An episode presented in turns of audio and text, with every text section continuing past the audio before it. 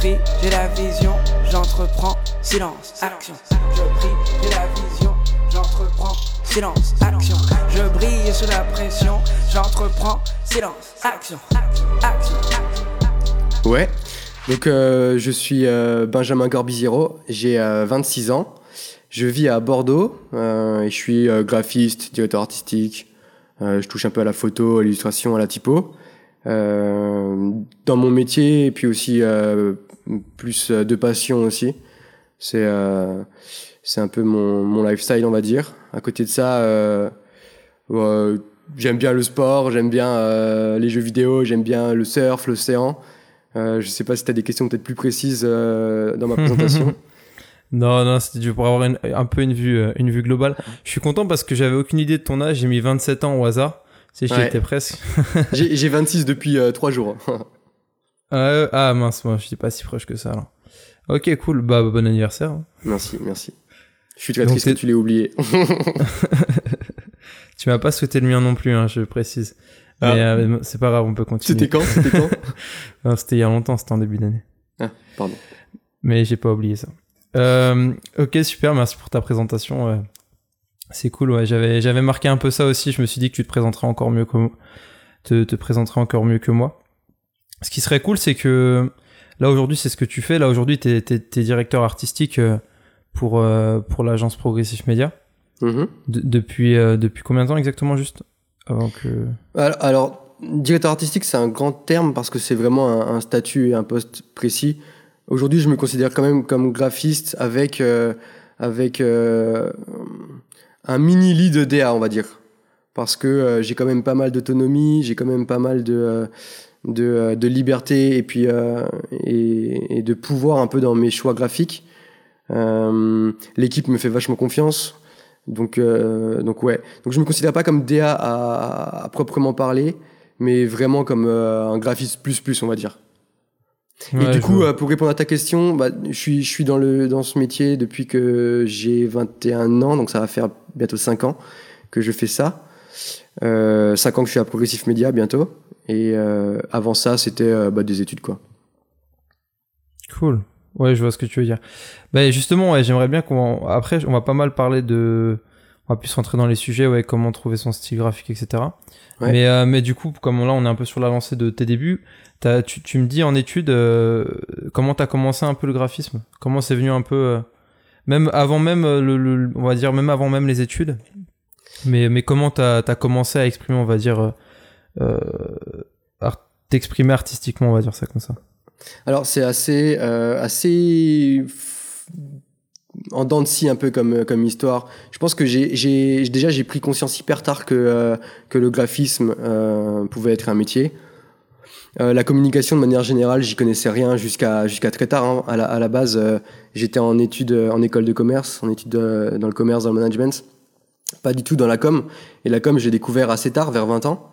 Donc, en, en... j'avais commencé du coup mon, mon post-bac sur sur un autre domaine et je me suis lancé après suite à un premier stage dans, dans, dans la banque. En fait, rien à voir avec avec ce que je fais aujourd'hui. Et j'ai bossé du coup sur, euh, sur un mini plan de communication, alors que j'y connaissais rien. Et en fait, je me suis dit, ah, c'est pas mal. Euh, et puis j'ai commencé à regarder un petit peu euh, bah, ce que c'était la com et, et comment, euh, comment je pouvais en faire un métier avec ce que j'aime faire. Et, moi, j'ai toujours été euh, attiré par, par le graphisme, par l'art, par l'image, par le dessin plutôt. Et puis toute la culture un peu, tu sais, japonaise, manga, machin. J'ai toujours aimé ça quand j'étais plus jeune. Donc le dessin, ça fait un peu partie du délire. Euh, j'ai aussi fait pas mal de musique et du coup j'étais euh, sensible à, bah, aux pochettes d'albums, à ci et ça. Et puis je voyais que dans mon groupe il y avait des besoins là-dedans. Et, euh, en fait euh, c'est arrivé ouais vers la vingtaine. Je me suis dit bah, pourquoi pas euh, me réorienter là-dedans et, et, voir ce que ce qu'il est possible de faire. Ouais je vois. Mais c'est un truc en fait c'est un délire que tu suis déjà depuis longtemps comme tu dis, mais pas spécifiquement ni dans la com ni dans le graphisme, mais c'était plus un délire. oui c'est ça. Quoi. En fait, c'est ça, c'est plus, on va dire, un, goût pour l'art de manière générale, pas forcément le graphisme à la base, et c'est venu après. Ok, je vois, ouais. Et c'est venu, venu après ton, juste entre parenthèses, c'est venu après parce que t'as fait un DUT, hein, c'est ça? Ouais, j'ai fait un DUT après. Ah ouais, à 20 ans, je l'ai lancé, j'ai commencé, ouais. Ouais, et c'est venu à ce moment-là en fait. C'était, euh, bah voilà, j'étais en DUT, je savais pas coder, je savais pas faire de vidéos, je savais pas utiliser Photoshop, je savais à peu près euh, dessiner, mais vraiment les, les rudiments.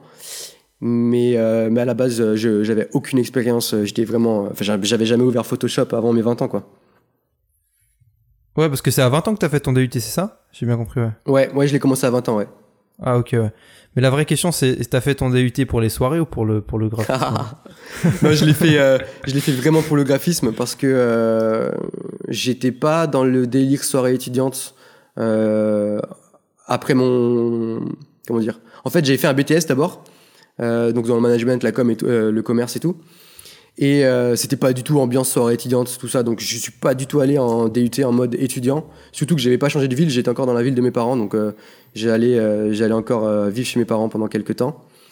Euh, et donc ouais, en fait le côté soirée étudiante c'était inconnu pour moi et j'y pensais même pas. J'avais ma bande de potes, j'avais mon groupe, donc en fait je vivais déjà ça ailleurs que dans que dans la vie étudiante. Mais du coup je l'ai découvert en DUT par contre.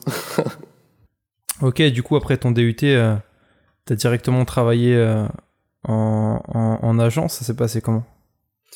Euh, donc la première année de DUT c'était juste de l'école. Il y avait pas de, il y avait eu un stage en fin d'année, mais c'était que de l'école. Mais en fait, j'ai été la première année à qui on offrait la possibilité de faire une alternance en deuxième année du coup. Okay. Et là, euh, bah, j'avais fait mon stage pendant une semaine ou deux, je sais plus, à Progressif Media en première année. C'était juste deux semaines de stage un peu découverte. Et en fait, euh, je leur ai demandé si c'était possible de faire une alternance chez eux l'année l'année qui suivait. Ils m'ont dit ouais. Et enfin, c'était pas si simple que ça, mais euh, en gros, la finalité, c'est que j'ai été accepté euh, en alternance avec, euh, avec l'équipe. Et puis j'ai commencé comme ça, et depuis, je suis resté ici. Donc ouais, j'ai commencé stagiaire, et puis j'ai fini, euh, enfin j'ai fini où je suis aujourd'hui, quoi. Enfin, fini. Euh, donc, euh, donc, en fait, tu as quasiment tout appris, euh, quasiment tout appris à Progressive Media, quoi, après ton, ton DUT, quoi. Alors, le DUT m'a appris la technique, les logiciels, parce que j'avais un, un, très bon prof de, de logiciels, enfin, sur Photoshop, tout ça. ça m'a appris quand même un petit peu une, une, espèce de culture générale, mais tout ce qui va être professionnaliser le, le graphisme, ça, j'ai appris à, à l'agence, ouais. ouais coup, même quand tu parles de professionnaliser le graphisme, tu parles de faire juste pour des clients ou même euh, tout simplement euh, travailler de façon artistique euh, différemment? C'est, tu... je sais pas si tu vois ce que je veux dire. Mm -hmm. euh, bah en fait, il y a une vraie différence entre le graphisme scolaire, qui est pas hyper exigeant, on va dire, et puis aussi qui, demande de, de répondre à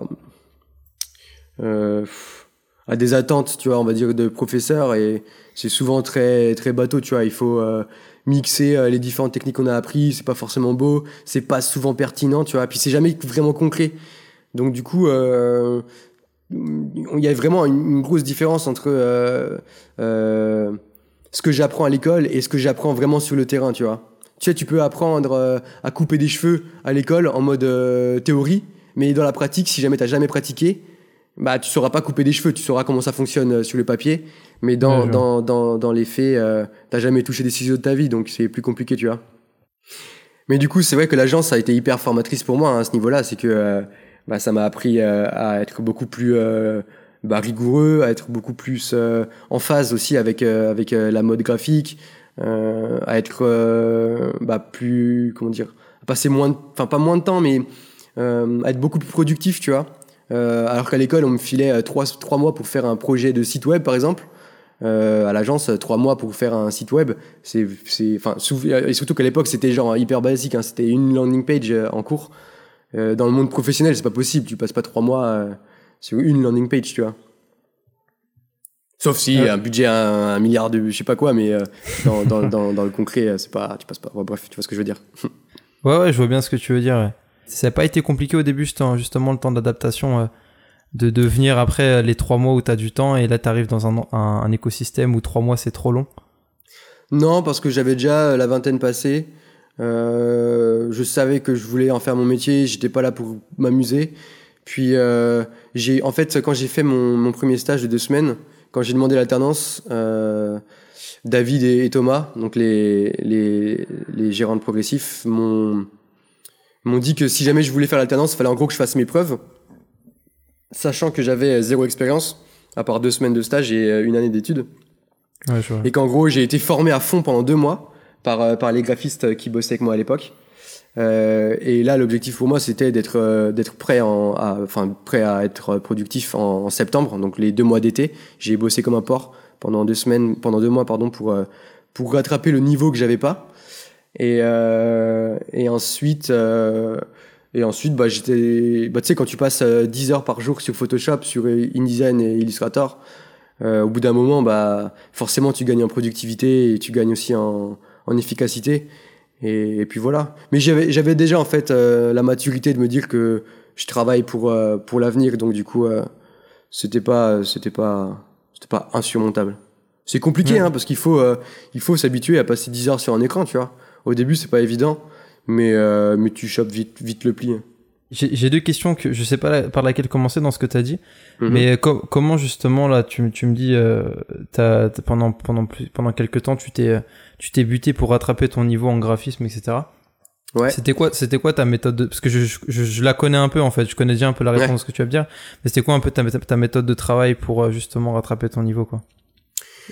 Euh, ben, déjà j'étais entouré de deux graphistes euh, bon, hyper talentueux, un qui était très productif, très technique, et l'autre qui était très artiste. Donc en fait, j'ai été formé en gros à, deux écoles, la créa et la technique. Ça c'était hyper cool. Et après, bah, en fait, c'était à produire, produire à fond. Donc euh, euh, je sais qu'à l'époque, ce qui m'a beaucoup formé, c'était euh, The Bible, le projet The Bible sur lequel j'ai pas mal bossé pendant plusieurs années.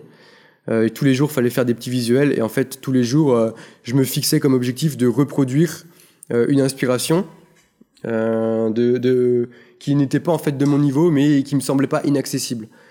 Et, à force, en fait, bah, t'apprends des techniques, t'apprends euh, à bidouiller un petit peu pour voir comment est-ce qu'ils ont réussi à faire ça. Puis plus tu bidouilles, plus tu te rends compte en fait qu'il y avait des manières peut-être plus simples de faire ce que tu voulais plus proprement et beaucoup plus efficace, gagner plus de temps.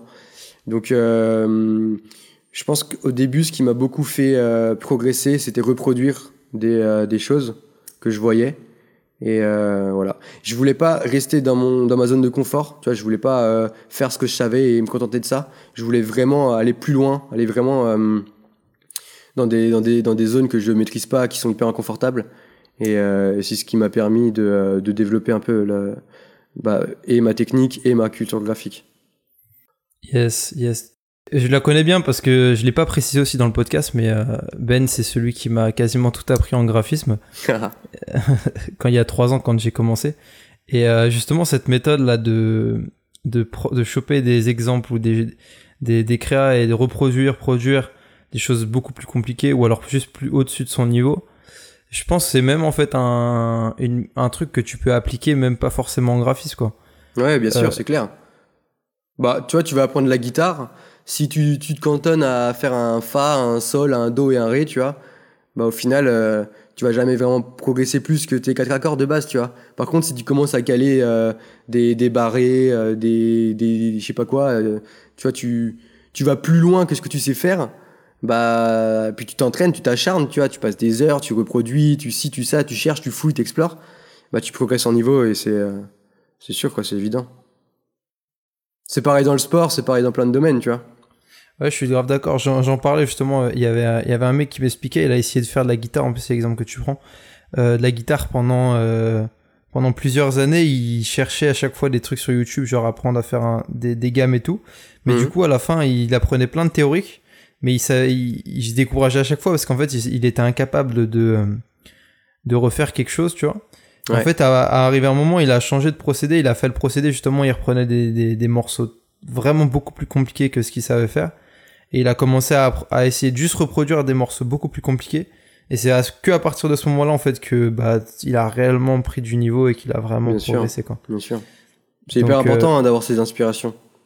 Comment on choisit ces inspirations? Bah, je pense que au début, c'est par goût, je pense. Tu as des trucs que t'aimes bien.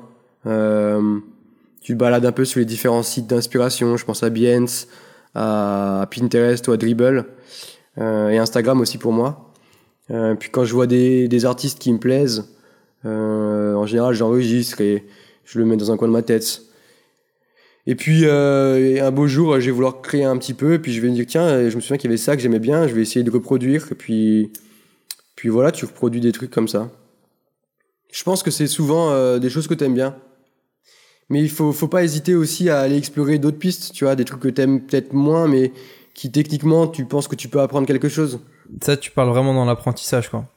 Ouais, bah par exemple, tu vois, genre, euh, moi il y a quelques temps, je me suis mis un peu à la typographie. Moi j'aime beaucoup la typo, mais euh, c'est pas forcément. Il y a, y a, beaucoup d'univers typographiques qui vont pas me faire rêver, tu vois. Euh, je vais les voir, je vais dire waouh, c'est sympa, c'est bien fait, c'est joli, mais c'est pas mon délire. Mais je veux quand même savoir comment euh, ils ont réussi à faire euh, tel ou tel effet. Et du coup, bah, je, vais, je vais prendre une petite tablette et je vais reproduire. Et, je prends, à, je prends à, fond du plaisir hein, parce que du coup, tu fais de nouvelles choses et euh, tu testes de nouvelles choses et après, tu peux le mixer un petit peu aussi avec ton propre style. Donc, donc c'est hyper intéressant. C'est hyper intéressant d'être hyper ouvert dans, dans, dans, dans, tous les styles en fait. Et comme tu dis, en fait, tu l'ajoutes à ton propre style.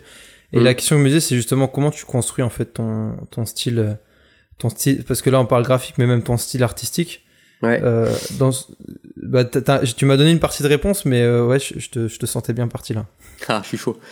Euh, bah, je pense que ça vient un peu avec le temps, tu vois. Euh, il y a la personnalité qui rentre en compte. Je sais pas dans quelle culture tu as grandi. Est-ce que tu étais euh, plutôt rock and roll Est-ce que tu étais plutôt dans dans l'urbain? Est-ce que tu étais plus euh, enfin je sais pas, a plein de styles? Moi je pense souvent à musical parce que euh, pour moi la musique ça a eu un impact énorme dans ma vie et ça a beaucoup guidé un petit peu mes, mes différents choix vestimentaires, graphiques, couleurs, machin, enfin ça a eu vachement d'importance et du coup je me suis beaucoup construit dans un univers et ensuite, euh, et ça me plaît à fond. Et en fait, maintenant, comment je développe moi mon propre style, euh, c'est un peu, ça découle un peu de, de, comment je me suis construit, euh, pas forcément que graphiquement, mais aussi en tant que personne euh, à travers ces dernières années. Et, euh, et, puis voilà aussi à force de tester des choses, des, des différents styles, j'ai regardé bah, ce qui me plaisait plus, ce qui me plaisait moins, et euh, vers quoi je voulais aller, et vers quoi je ne voulais pas aller. Donc, euh, je suis pas convaincu qu'il y ait une règle précise. Je pense que c'est vraiment le, le, fruit de euh, d'années en fait d'expérience, de construction, de développement, de recherche, d'essais, de travail. Mais ça revient, ouais, mm. tu produis, tu crées, tu t'inspires. C'est ça. Et, euh, Mais c'est quelque chose qui prend du temps. Hein. Tu vois, il y a des, tu, tu regardes même, je sais pas. Euh, euh, moi, il y avait un groupe par exemple de métal que j'aimais bien à l'époque. Ça s'appelle Linkin Park. Euh, tu vois ce qu'ils faisaient au tout début, quand ils avaient 20 ans, et tu vois ce qu'ils ont fait euh, dans leurs derniers albums. Tu vois, ça avait rien à voir. Et, euh, et pourtant, euh, pourtant, ils aiment, je pense qu'ils aiment ce qu'ils font. Euh, tu prends l'exemple de Coldplay ou plein d'autres groupes. En, en, à force, avec le temps, ils développent leur style. Ils vont beaucoup plus loin, tu vois. Ils, au début, ils s'inspirent beaucoup, et puis plus ils prennent en, en niveau, plus ils prennent en, en expérience, en maturité, bah, plus leur style s'affine. Et, euh, et je pense qu'en fait, ton style, il est jamais vraiment fini, tu vois. Il est tout le temps en, en progression et en évolution. Et même, ouais, dans ce que tu dis, je pense même du coup que c'est bon signe, en fait, s'il est en évolution, quoi. Et qu'au bah contraire, s'il est, euh, s'il est statique, ça fait 15 ans que tu as exactement le même style, et euh, je suis, du coup, je suis dans, dans, dans ce sens-là, j'ai pas l'impression que ça soit un, un, bon indicateur, quoi. Bah, c'est pas un bon indicateur parce qu'en fait, c'est, ça, montre que tu progresses pas finalement. Et c'est hyper dommage. Parce qu'il y a tellement de choses à explorer, de, de, choses à découvrir que. Tu vois, c'est comme si. Euh, c'est comme si. Euh, comment il s'appelle là, l'explorateur euh, mince j'ai oublié son nom. Bref, le mec a découvert l'Amérique là, il s'était arrêté. Christophe Colomb, je sais pas si c'est exactement lui, mais. Ouais, c'est ça, c'est lui. C'est comme si pendant son voyage, il s'était arrêté euh, à, à l'endroit où il a atterri, qu'il n'était pas allé plus loin dans les terres, tu vois. C'est dommage en fait. Tu t'arrêtes à un endroit et tu considères que, euh, que ça te suffit. En fait, que, que tu as un stade qui te suffit et et voilà. Je pense qu'il y a des gens qui, qui ont besoin de ça, tu vois, qui, ont, qui à un moment de leur vie ont plus envie d'aller plus loin, tu vois, euh, qui se contentent d'une position et, et d'un état. Mais, mais aujourd'hui, j'ai 26 ans et je me dis que j'ai encore plein de choses à voir, tu vois. Ça me fait penser à un truc. Je sais que toi, t'as pas mal travaillé avec, euh, bah, en fait, Progressive Media, du coup, donc forcément avec beaucoup d'églises. Mmh. Et, euh, et justement, est-ce que t'as pas eu un peu euh, cette confrontation entre de d'être progr limite progressif, bah, ça va bien avec le nom, euh, en mode euh, avec les nouvelles tendances, développer son style, etc. Et faire face à l'église qui est beaucoup plus traditionnelle sur la façon de communiquer et tout ça? Tu vois ce que je veux dire? Ouais, ouais, ouais. Bah, euh, Alors, je suis pas sûr de vraiment bien cibler la question. Est-ce que tu parles de, euh, du fait que je voyais des visuels dégueux dans les églises et que moi je, je travaille dans le beau ou? Non, oui, ça aussi, mais euh, ça c'est tout un débat. Mais euh, la, la, la, question c'était plus est-ce que, sachant que vous avez, toi, tu as travaillé pour pas mal d'églises, pour pas mal de, ouais, de comment ouais. comment comment t'arrives à, à trouver un équilibre en fait entre bah, le fait d'être progressif dans ton dans ton design, etc. Enfin, ça veut rien dire dans ton design, mais dans ta façon de concevoir les choses et en même temps de trouver un ratio avec euh, bah, l'église qui, qui, forcément bah, avance moins vite à ce niveau-là. quoi. Ah oui, d'accord. Bah, déjà, il faut partir du principe que euh, les, les églises, les gens pour qui on va travailler, c'est nos clients. Donc, au final, c'est eux qui vont valider, qui vont payer, qui, qui vont choisir un peu euh, le, le résultat final. Et toi, en fait, dans ton approche, même si toi, tu es à un stade au-dessus en termes de design, parce que c'est normal, c'est mon métier, euh, tu peux pas euh, c'est comme si tu montes un escalier euh, et que toi tu veux avancer 4 par marches, 4 marches par 4 marches parce que tu, tu sais sauter très haut et que l'église euh, elle a moins moins de comment dire de euh, elle est moins athlétique que toi, tu vois. Et du coup, elle, elle a besoin de monter marche par marche, tu vois. Bah, toi, en fait, tu dois t'adapter à elle, tu dois lui donner la main et tu dois monter marche après marche avec elle. Donc, en fait, dans la progression de la communication d'une église, par exemple, tu vas y aller de manière progressive. Tu vas, au lieu de mettre des couleurs qui pètent dans tous les sens, bah, tu vas essayer d'adapter un petit peu ton design euh, à eux et les, faire progresser euh, de manière beaucoup plus euh, lente, en fait. Euh, quand je dis lente, c'est pas que tu bâcles ton travail, mais c'est juste que tu adaptes, en fait, euh, euh, ta manière de communiquer. Tu t'avances étape par étape. Par exemple, si jamais ils veulent faire un, un nouveau logo, bah tu vas euh, vas pas tout de suite euh, complètement changer le logo tu vas essayer de faire un petit peu progresser ce qu'ils ont déjà. Tu vas regarder ce qu'ils ont les typos les couleurs. Et au lieu de si jamais ils ont un, logo rouge tu vas pas euh, tout transformer et passer à du logo vert tu vois. Enfin après ça dépend de la stratégie que tu veux déployer mais tu peux moderniser un petit peu le rouge tu vois. Tu vois y a, pas obligé de de révolutionner toute ta communication d'un coup parce que ça les gens ils vont pas ils vont pas comprendre en fait. Si, si souvent les églises en plus c'est souvent historique euh, elles ont des, des chartes qui sont en place des logos des manières de communiquer qui sont en place depuis des, des années pour la pour pour pas dire pour la plupart mais pour une bonne partie d'entre elles.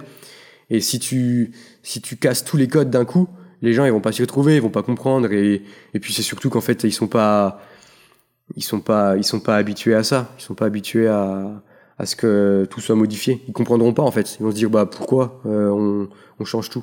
Parce qu'en plus, il euh, euh, y, a, aussi un fait, c'est que les gens ils sont pas forcément. Bon alors je parle, vraiment des églises qui, vieillissent parce que voilà les membres vieillissent et du coup ils sont pas forcément éveillés à une au graphisme comme la population plus jeune qui elle est bombardée de design dans tous les sens mais je pense aussi à la population plus vieillissante qui, elle, n'a pas euh, toute cette culture, qui en fait ne voit pas forcément non plus tous les enjeux derrière la communication, derrière le graphisme. Euh, il faut savoir répondre en fait à tout le monde. Donc il euh, y, a, y a une espèce de juste milieu à avoir et, et ça c'est un truc que tu euh, que acquiers aussi avec l'expérience. Je sais pas si je réponds à ta question. Grave, ouais si tu réponds super bien ouais. Ouais, oui. je trouve grave, euh, elle est grave mature ta réponse. Ouais, en gros c'est euh, dans ce que tu dis, c'est vraiment prendre en considération. En fait, même quand tu crées artistiquement quel que soit, tu prends en considération les personnes que tu vas Bien toucher sûr. et et euh, t'adaptes quoi qu'il arrive, mm. quitte à ce que ça soit un peu moins ton style, mais que ça, ça s'adapte parfaitement à, à au, mes au, message que tu veux transmettre et, à, et à, ouais. aux personnes que tu veux toucher, quoi. Ouais, c'est clair. Puis du coup, je vais, je vais, euh, bah, je vais embrayer sur un autre euh, débat qui est un peu lié à ça, mais du coup plus sur le côté créatif. Tu vois, moi, quand je créais pour les églises, bah, souvent j'avais la frustration de pas faire ce que je voulais parce que euh, le client faisait ses retours, machin. Et du coup, j'avais euh, souvent l'impression de devoir m'adapter. Et en fait, moi, dans mon développement personnel de mon univers graphique, il fallait que je puisse faire ce que je veux, tu vois. Donc du coup, en fait, parfois j'avais des idées pour des clients qui n'étaient pas forcément validées, et ben je les développais, mais sur mon perso, c'est-à-dire que c'était pour euh, mes réseaux sociaux, euh, pour ma propre culture, pour mon propre développement. Tu vois ce que je veux dire? Ouais, je vois bien ce que tu veux dire. Ouais. Donc tu l'as fait, ouais, tu le faisais même sans savoir, enfin même, en, même si tu, tu, tu savais que le, ce que tu faisais là, c'était plus pour toi perso, que ça allait pas être accepté, mais tu le faisais plus ça. pour. Euh, ah non, pour non, non. Euh, ce que je faisais pour le client, c'était vraiment pour le client. Mais après, sur mon temps libre, sur mes heures euh, à côté, quand je voulais créer pour moi, je faisais vraiment euh, ce que je voulais. Et souvent, j'avais des idées pour des clients que je pouvais pas faire, mais que je les faisais du coup pour moi. Ah, ok, aussi, je vois ce que tu veux dire. Ok, donc tu as toujours trouvé du temps, en fait, en dehors du travail pour, pour développer, du coup, plus vraiment ton style et vraiment ce que, ce que toi, tu aimes faire, quoi. Ouais, bah, c'est une vraie passion, tu vois, pour moi. Donc, du coup, tant que j'aime ce que je fais, je je le fais à fond. À la fois, j'aime beaucoup mon, enfin, j'adore mon job et, euh, j'adore euh, répondre à des demandes et, voir qu'en fait euh, les gens progressent. Et à la fois, j'adore aussi que ce soit une passion et j'adore aussi voir que je développe mon style à côté. Et ce qui est cool aussi, c'est quand tu commences à développer un peu ton style, bah finalement, tu vas pouvoir le, glisser un petit peu dans tes clients, enfin dans les projets de tes clients dans le futur. Et ça, c'est hyper marrant de voir que des fois, tu vas pouvoir commencer à caler un petit peu les trucs que t'aimes pour des clients et qu'ils l'acceptent et, et, voilà quoi, c'est hyper cool, c'est hyper encourageant. Ouais, bah c'est sûr. Je me dis que c'est super important, surtout dans toi, dans le cadre où, où la passion ça devient un travail. Même, je pense, c'est dans tous les domaines où la passion ça devient un travail. De, de, de, toujours euh, se buter pour essayer de trouver du temps pour nourrir la passion euh, et pas nourrir juste le travail. Je pense que sinon ça, ça aurait tué si, euh, si ouais, tu, tu faisais que pour le client et tu développais même plus cet esprit de passion et tout. De... Ouais, c'est clair. Mais après, trouver du temps, c'est pas non plus. Je veux pas dire que c'est pas compliqué, mais c'est faisable avec euh, quelques petites méthodes, tu vois. Bah, développe. ah, J'étais en train d'y réfléchir.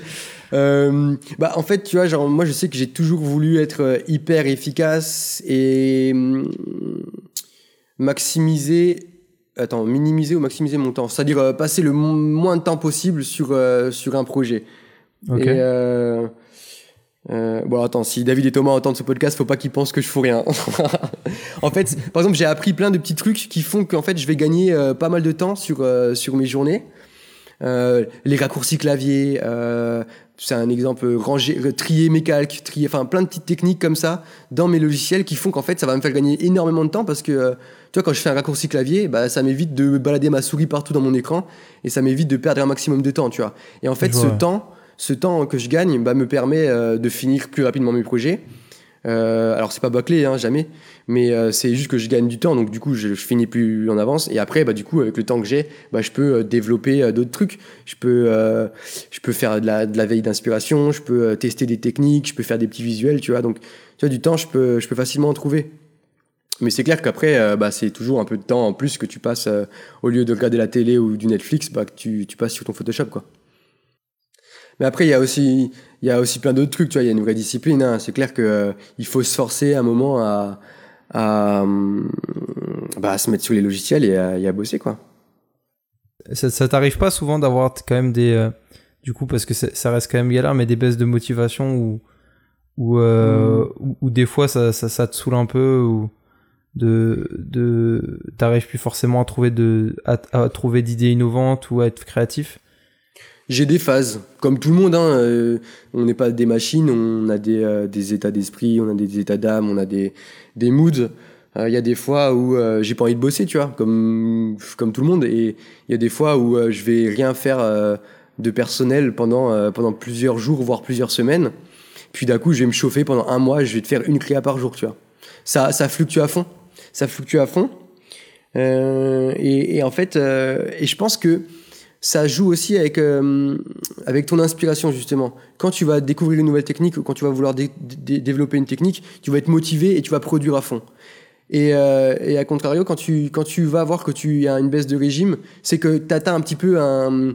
Comment dire euh, atteins un peu un, max dans ce que tu fais. C'est-à-dire que tu te dis, bon, bah voilà, j'ai fait le tour, je m'amuse plus vraiment, j'apprends plus vraiment, je fais une petite pause et puis je verrai, euh, je verrai ce que je peux apprendre plus tard. Et en fait, c'est ce temps en fait de, de, de, off où tu, tu, euh, tu, fais rien qui est hyper important parce qu'en fait euh, il va te permettre de te reposer aussi et de, de voir d'autres choses et de de, euh, de, de, regarder d'autres techniques et puis de te motiver en fait à faire d'autres choses donc c'est hyper important ces temps de ces temps de, de glande si on peut dire mais comme tu dis c'est des temps de glande mais ça reste des temps où comme tu dis tu regardes quand même d'autres techniques et tu euh, c'est ça que c'est ça que tu voulais dire par temps de glande ou temps de glande tu parlais vraiment du temps de glande où, où tu fais vraiment rien? Il y a vraiment des temps où je fais vraiment rien. je pense c'est c'est sûr que c'est un truc à prendre en considération surtout quand t'es dans une vibe artistique quoi qu'il arrive. C'est vachement inspirationnel, ça se commande. Je pense pas, genre c'est pas, t'as pas de méthode pour pour pour déclencher une inspiration ou un truc comme ça quoi. Non, non, non, c'est, je pense qu'à un moment, un moment, il y a, alors moi je sais que je fonctionne, comme ça et je peux pas dire que c'est euh, la vérité ultime, mais moi je sais que je fonctionne un peu à l'impulsion et quand j'ai un truc qui d'un coup m'anime, bah je vais, euh, je vais me focus dedans, tu vois.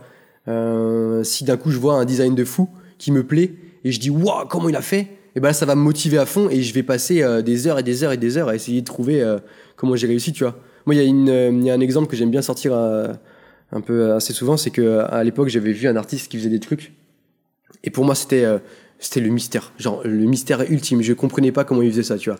Et quand je te dis que j'y ai passé des mois et des mois à essayer de comprendre comment il faisait ça, c'est je plaisante pas. Hein. Tous les jours, j'essayais de comprendre comment le mec il avait réussi à faire ça. Et je trouvais pas. Et je passais ma vie sur des, des sites, euh, des forums, des, des YouTube, des machins et tout, à essayer de comprendre comment il faisait. Il y avait des petits trucs, mais il y avait pas, il y avait pas le, le mec exactement comment il faisait, tu vois. Il y avait pas ce, il y avait pas la technique précise. Et j'arrivais pas à trouver, tu vois. Et puis en fait, à force de fouiller mon logiciel, à force de tester des trucs, à me dire ah c'est peut-être ça. En fait, ça marchait pas. Donc du coup, euh, je réessayais autre chose, tu vois. Et à force de d'essayer, d'essayer, d'essayer, mais quand je te dis que j'ai passé des mois, mon gars, je crois que ça se compte euh, limite en années, tu vois. Euh, quand j'ai vraiment vraiment compris le truc, je pense qu'il y a eu, il y a bien eu un an, un an et demi entre le moment où j'ai découvert le visuel et le moment où j'ai compris comment ça fonctionnait. je, mais je crois que je vois en plus de quel euh, visuel ouais, tu, tu parles, vois, parce tu vois. Parce qu'à l'époque, en plus à l'époque, t'étais avec moi en stage, donc du coup. Euh, ouais, je crois que c'était à cette époque-là que t'avais commencé à rechercher et tout. Ouais. ouais. Et, euh, et je crois que c'est, c'est, ouais, ça fait quoi Il y a un, il y a un an où je, tu, tu repostais encore des visuels de sur ton Instagram de, de, ouais, de cette, je crois que, de cette je crois technique que le, encore. Le, le, dernier visuel que j'ai fait où j'ai vraiment alors je l'ai bâclé parce que euh, en fait j'ai capté que cette technique prenait énormément de temps et que euh, je me satisfaisais de l'étape avant. Mais euh, oui, il y a, c'est à peu près il y a un an et demi maintenant que j'ai capté euh, le truc. Donc tu vois, hein, t'étais venu en stage quand En quelle année? Je sais pas, 2015, 2016 2016, je crois. Ouais, 2016. Tu vois, l'année dernière, hein, tu vois, en fait, euh, ouais, presque deux ans quoi. Oh punaise. ah, quel temps perdu, quel temps perdu Tu m'étonnes. Pour au final ne plus du tout euh, faire ce truc. Hein. Franchement, je, j'adore le truc, mais je, je l'exploite pas du tout. D'ailleurs, en parlant de ça, c'est quoi le rapport que tu as en général avec tes créations? Euh, Genre, quand, quand tu fais une création, c'est quoi? Parce que je vois que tu les postes sur euh, les réseaux sociaux. Mm, mm, Mais est-ce que tu as juste un, as un regard en mode euh, j'aime énormément ce que je fais ou un regard en mode ultra critique sur ce que tu fais? Mm, ah, C'est une bonne question. Alors, je sais que dans certains domaines, je vais être très critique et très dur avec moi-même, euh, notamment la typographie. Ouais, Désolé, j'ai bu j'ai bu. Notamment la typo, parce qu'en fait, euh, mine de rien, la typo, il y a des vraies règles à respecter et, euh, et euh, c'est pas si simple que. Enfin, c'est pas simple du tout, tu vois. Alors, t'as la typo de base, qui est pas non plus très compliquée, mais t'as as un vrai. C'est un vrai art, tu vois, c'est une vraie technique. Et, et, là, pour le coup, je sens que je suis pas. je suis pas au niveau que j'aimerais atteindre, tu vois. Il y a encore énormément de mecs qui m'inspirent, qui. qui eux. Enfin, c'est des fous pour moi, tu vois, ils sont trop forts. Et, moi, je suis pas, je me, compare beaucoup. Et du coup, je suis hyper critique et j'ai beaucoup de, je fais beaucoup de typos quand même à côté, mais je suis très dur avec moi-même parce que euh, je suis pas satisfait de ce que je fais, tu vois. Et à côté de ça, il y a d'autres trucs où euh, je me sens beaucoup plus à l'aise et, et je me sens beaucoup plus au niveau et que j'assume beaucoup plus. Tu vois, mes dernières créas, là où je fais un peu de retouche photo, où je découpe des têtes, machin et tout, enfin c'est un peu spécial, vous irez voir si vous voulez. Euh, je suis beaucoup plus en phase avec ça et j'aime beaucoup en fait. Et franchement, mine de rien, j'aime beaucoup ce que je fais et, euh, et, et, et je m'en satisfais et, j'arrive encore à progresser là-dedans et à voir. Euh... Ouais, j'arrive à me satisfaire de cet univers. Donc, donc ouais, ouais. Après, il y, y, a quoi d'autre que, que j'essaie de développer? Il y a la photo euh, que j'aime bien, que euh, que alors je suis pas un fou de la photo, mais vu que je passe ma life sur sur des sites d'inspi et euh, je sais à peu près, euh, je, je, comprends un peu les codes, donc je suis beaucoup moins critique avec moi-même. Euh, la typo c'est particulier, c'est mon petit, euh, mon petit truc, tu vois, mon petit terrain, euh, mon petit terrain miné, tu vois, que j'aime pas trop encore partager. Mais après, il faut se lancer, tu vois. À un moment, il faut aussi commencer à, à montrer ce que tu fais, parce que si tu montres jamais ce que tu fais, tu progresses pas. Ah, c'est intéressant ce que tu dis, ouais. Tu, pour toi, ouais, montrer, montrer, montrer, c'est quasiment essentiel pour progresser, quoi. Ouais, mais là je tease un petit peu ce qui va arriver en septembre, donc je vais pas trop m'étaler sur le sujet. Mais ouais, mais ouais, euh, pour moi, pour moi, si tu veux progresser, il faut vraiment montrer ton travail. C'est dommage que tu veux pas aller sur le sujet, c'était un sujet intéressant. C'est vrai, bah, je peux euh, développer un petit peu si tu veux, hein, mais je vais pas aller trop loin. De quoi? Non, non, je peux développer un peu si tu veux. Bah, je pense qu'en fait, quand tu vas, quand tu vas, euh, quand tu vas montrer ton travail, tu vas te forcer à plein de choses. Tu vas te forcer à être plus rigoureux, à plus travailler ta technique, à plus te développer, euh, à avoir beaucoup plus de, de, qualité dans ton travail. Euh, puis tu vas aussi créer une routine, parce que quand tu commences à montrer euh, un jour, deux jours, trois jours ton travail, euh, bah t'habitues les gens à ce que tu montres quelque chose, et en fait du coup tu te forces, enfin pas tu te forces, mais tu, c'est comme si tu t'obligeais à, à, produire. Et du coup bah euh, ça te fait travailler, donc euh, mine de rien ça te fait progresser quoi. Donc pour moi, montrer son, son boulot, c'est essentiel. Et puis pareil, si jamais tu veux faire du business, euh, si tu montres pas ce que tu fais, bah, qui, qui te contacte, tu vois, parce que t'es es, personne si tu montres pas ce que tu fais. Donc euh, y y a, je pourrais te sortir un milliard d'avantages à montrer ton, ton taf. Un des, des, des trucs qu'on se dit souvent, je, souvent on se dit je vais montrer vraiment que quand j'aurai le niveau euh, le niveau suprême qui fera que quand je vais le montrer les gens ils vont ils vont tomber de leur chaise et tout ça c'est hyper légitime. Hein. C'est ce que je disais moi par rapport, avant à, par rapport à la, typo, tu vois. Là, je dis que c'est facile de montrer, mais en vrai, c'est hyper compliqué, tu vois. Même moi, je le vis dans, dans certains domaines. C'est hyper compliqué parce que c'est hyper intime. Quand tu fais une création, mine de rien, il euh, y a un peu de toi dedans, tu vois. Et tu fais jamais vraiment une créa euh, juste pour faire du, de la créa, tu vois. Il y a toujours un, un, petit message caché, il y a toujours euh, un petit mood, un petit truc. C'est un peu une mise à nu, tu vois. En tout cas, moi, je le vois comme ça. Et, et je sais pas, alors je veux pas dire que Enfin, quelqu'un qui, qui, qui, qui, peut vraiment comprendre une créa que tu fais, c'est euh, hyper déstabilisant, je trouve. Je trouve ça hyper déstabilisant, moi. c'est pour ça que j'aime bien. Bah, qui peut vraiment comprendre le sens profond de, de, de toutes tes créations, par exemple, tu vois. Qui, qui va vraiment comprendre pourquoi t'as dit ça, pourquoi, pourquoi, pourquoi. Moi, je trouve que c'est hyper, euh, hyper intime, tu vois, une création. Et euh, c'est dur de, de montrer. c'est comme, je sais pas, c'est comme chanter, tu vois. Je trouve que chanter, c'est hyper intime c'est hyper difficile pour moi de chanter devant des gens parce que c'est euh, tu te montres en fait sous un certain angle. bah pour moi le design c'est à peu près ça aussi, c'est tu te montres sous un certain angle et, et ça peut être compliqué pour certaines personnes. T'es un peu en mode euh, quand t'exprimes un truc artistique devant des gens, t'es un peu en mode euh, tu montes un peu ta vulnérabilité. Ouais, je suis très pudique parfois sur certains trucs. Après, c'est après c'est c'est comme un muscle, tu vois, tu le développes, euh, tu vas t'habituer à, à, montrer, à, habituer les gens à voir un peu ce que tu fais, et, et au fur et à mesure, euh, au fur et à mesure, tu tu ça devient une habitude, tu vois. C'est un truc qui se développe, ça s'apprend. Ça, ça s'apprend du coup en commençant à, à montrer les trucs, quoi. Ouais, en le faisant, ouais, en le faisant. Tu vois, c'est moi j'aime bien euh, j'aime bien les petits les petits exemples. Tu vois, c'est comme la musique. Euh, quand t'as jamais fait de concert de ta vie, c'est hyper compliqué de faire un concert. Le premier concert, euh, moi je me souviens quand j'avais 17 euh, ans, j'ai fait mon premier concert, j'en avais jamais fait avant. C'était hyper compliqué pour moi parce que euh, il fallait que je joue devant des gens, il fallait pas que je me trompe. En plus, moi j'étais batteur, donc à l'époque, enfin, enfin pour moi les batteurs c'est c'est dans, un, dans un groupe, si tu te trompes en tant que batteur, t'es es grillé quoi, tout le monde te capte direct, tu vois. Autant tu fais un faux accord, voilà, ça passe. Le mec, il connaît pas trop la musique, euh, il va pas capter. Mais tu te trompes en batterie, c'est t'es spotet direct. Et bah, du coup, le premier concert, c'était compliqué, une grosse pression. Puis t'en fais un, t'en fais deux, t'en fais trois, t'en fais quatre, puis t'en fais cinquante. Puis après, euh, tu montes sur scène euh, avec beaucoup plus d'assurance. Je suis grave d'accord. Moi, c'est ce que je, me disais il y a quelques temps. Je me disais, c'est, je pense, c'est pour ça aussi que les, les, surtout aux States là, les musiciens dans les églises, ils sont super bons parce que les mecs, en fait, ils jouent tous les dimanches depuis 10 ans, tu vois. C'est clair. ils euh, jouent ensemble. Ouais, c'est ça. Ouais, exactement. tu joues avec d'autres personnes. Et puis surtout, ils se produisent devant des gens. T'imagines? C'est pas la même pression. Hein. T'imagines, tu joues tous les jours dans ton petit studio. Euh, désolé, je te coupe beaucoup. En fait, je m'en rends compte, je parle trop. T'es là pour ça, mec. Je t'ai invité, donc. du, coup, tu vois, genre, euh, si tu si tu si tu répètes toutes les semaines tout seul dans ta chambre, c'est bien. Tu vas choper en technique, machin. Mais tu vas pas choper en tu vas jamais jouer déjà avec d'autres musiciens et encore moins devant des gens. Donc comment tu gères la pression? C'est en fait c'est des c'est des c'est des, des, choses que tu développes, c'est totalement différent. La pression, c'est quelque chose qui se gère aussi, tu vois, et qui s'apprend et qui doit se dompter et se maîtriser. Euh, et, et, cette pression-là, le fait de jouer devant des gens, tu la développes quand jouant devant des gens justement.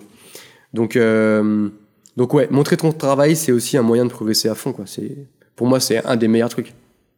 Et t'as as dit un truc aussi euh, que je vais, je vais, je vais relever. T'avais dit, ils jouent aussi ensemble. Est-ce que tu penses que euh, tu progresses aussi de façon artistique quand tu, quand tu, quand tu travailles avec d'autres personnes? Ah ouais, à fond, mec. Les collaborations, les, euh, les mentors, les, les, mecs qui t'enseignent des trucs. Quand t'es avec d'autres personnes, tu ne peux que progresser. Parce que si tu fais tout pour toi, t'es ton seul, t'es ton seul, j'ai pas dit que ton seul dieu, mais t'es ton seul mec qui te juge, tu vois. tu t'auto-juges. Et du coup, t'as aucun recul en fait sur ton travail, ni si ce n'est, si ce n'est euh, si ce n'est euh, ton jugement. Tandis que quand tu commences à montrer, bah les gens ils vont dire bah là en fait euh, bizarrement ta typo je la lis pas beaucoup tu vois. Ou alors ouais c'est pas ouf je vois pas la même perspective. Ou alors tiens tu pourrais essayer de faire ça ou, ça tu vois. Donc en fait être avec des gens c'est c'est hyper enrichissant parce que bah soit t'as le côté je me fais former et du coup j'apprends de quelqu'un soit t'as le côté je transmets et là aussi j'apprends parce que c'est hyper riche de, de transmettre aussi tu vois. Je pense que du coup, euh, être avec des gens, c'est hyper, euh, c'est essentiel si tu veux progresser. t'as dit un truc, ça m'a fait rire, le truc, euh, j'arrive pas trop à lire ce que t'as marqué. Parce que c'est tellement frustrant aussi de travailler avec des gens, parce qu'en général, tu fais ton truc pour toi, tu toi, ah. t'arrives à, t'arrives à lire et à comprendre le message, tu vois, parce que pour toi, il vient, il sort de ah toi. donc bien sûr et tu le mets devant quelqu'un qui comprend strictement rien à ce que tu as fait. Et puis tu sais, euh, en vrai, on est, on est, on est, je vais pas dire qu'on est fainéant, mais quand tu passes 5 euh, heures sur une typo pour que le mec en face te dise euh, putain, j'arrive pas à lire, ou oh, pardon, j'ai dit un gros mot, pour que le mec en face te dise vas-y, j'arrive pas à lire, et là tu dis punaise, j'ai passé 5 heures dessus, je dois encore passer 5 heures pour tout modifier, ça saoule. Toi, tu essaies de justifier le fait que ça se lise pas, mais en vrai, en vrai, tu sais que tu vas devoir passer 5 heures de nouveau dessus. ouais, si, si, je connais tellement. Ah là là, c'est horrible. mais en même temps, comme tu dis, c'est genre c'est genre essentiel si tu veux. Si tu veux, es, en fait, t'es obligé ouais, de te mettre en zone d'inconfort et justement, travailler en équipe, c'est vraiment accepter de. C'est clair. C'est clair. De se mettre en constant inconfort et tout, et, du coup, bah, forcément de progresser et de prendre vraiment du niveau. Mm. Ouais, c'est clair. Ouais, puis tu sais, quand tu te mets en concurrence, un truc tout bête, quand tu es euh, un graphiste et que tu es avec euh, un autre graphiste et que vous montrez vos travaux, tu sais, il y a une petite rivalité toujours. Euh, enfin, pas une rivalité en mode vous allez vous taper dessus, mais tu sais que le mec en face, il bosse comme toi, il a le même taf que toi, il est peut-être meilleur, peut-être moins bon, euh, il va voir les défauts parce que euh, il a l'habitude. Euh, donc tu as une mini concurrence quand même qui, qui s'installe, mais c'est pour moi c'est une concurrence positive dans un sens. ça peut être une concurrence positive, ça peut être négatif, mais moi j'aime bien quand elle est plutôt positive. Et du coup, tu, tu, tu, tu, tu vas vouloir l'impressionner mine de rien, et du coup tu vas faire en sorte d'être meilleur que lui, et tu vas faire en sorte d'être beaucoup plus euh, quali et du coup tu progresses aussi. Si je dévie juste, tu, tu, disais un truc aussi, tu parlais de, du fait que quand, tu, quand on crée, et je pense que je suis, d'accord aussi, c'est euh, tu mets toujours un message derrière. Ouais. Comment est-ce que tu arrives à allier le fait de, de mettre des messages bah, du coup euh, chrétiens dans tes créables, on va dire personnels, on va dire, et, et, et, en même temps dégager ouais, ton style artistique? Mmh. Ça Souvent, c'est quelque, quelque, chose de naturel qui vient euh, sans même que tu aies besoin de forcer. Quoi.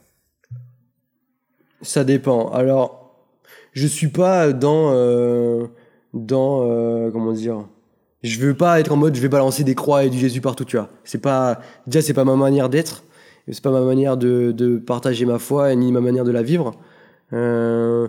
je. Mais en même temps, ça fait partie de moi, tu vois. Et ça fait partie de mon identité à fond. Donc dans mes créas, pour moi, il y a toujours une part de, de, chrétien, tu vois, de, religieux, si on peut dire. Toujours. Euh, même si elle va pas se voir, je sais qu'il y a toujours euh, euh, un, truc qui va être, qui va, qui va le témoigner. Mais c'est pas forcément exhaustif, tu vois. Genre, tu vois, être chrétien, c'est pas juste prier, lire ta Bible et, et avoir des chapelets, tu vois. C'est c'est beaucoup plus profond. C'est des moods, c'est euh, des, des, états d'esprit, c'est des, des joies, des peines. Tu sais, c'est un peu un tout. Et ça se trouve, euh, euh, demain, je vais être hyper bien dans ma vie, dans ma peau, dans ma relation avec Dieu. Et du coup, je vais vouloir faire un visuel joyeux, tu vois. Et du coup, et je vais pas être obligé de mettre des croix partout. Mais c'est juste que mon visuel, enfin, je vais essayer de faire en sorte qu'il y ait quelque chose de positif, tu vois. c'est plus comme ça que je partage ma, ma foi, tu vois.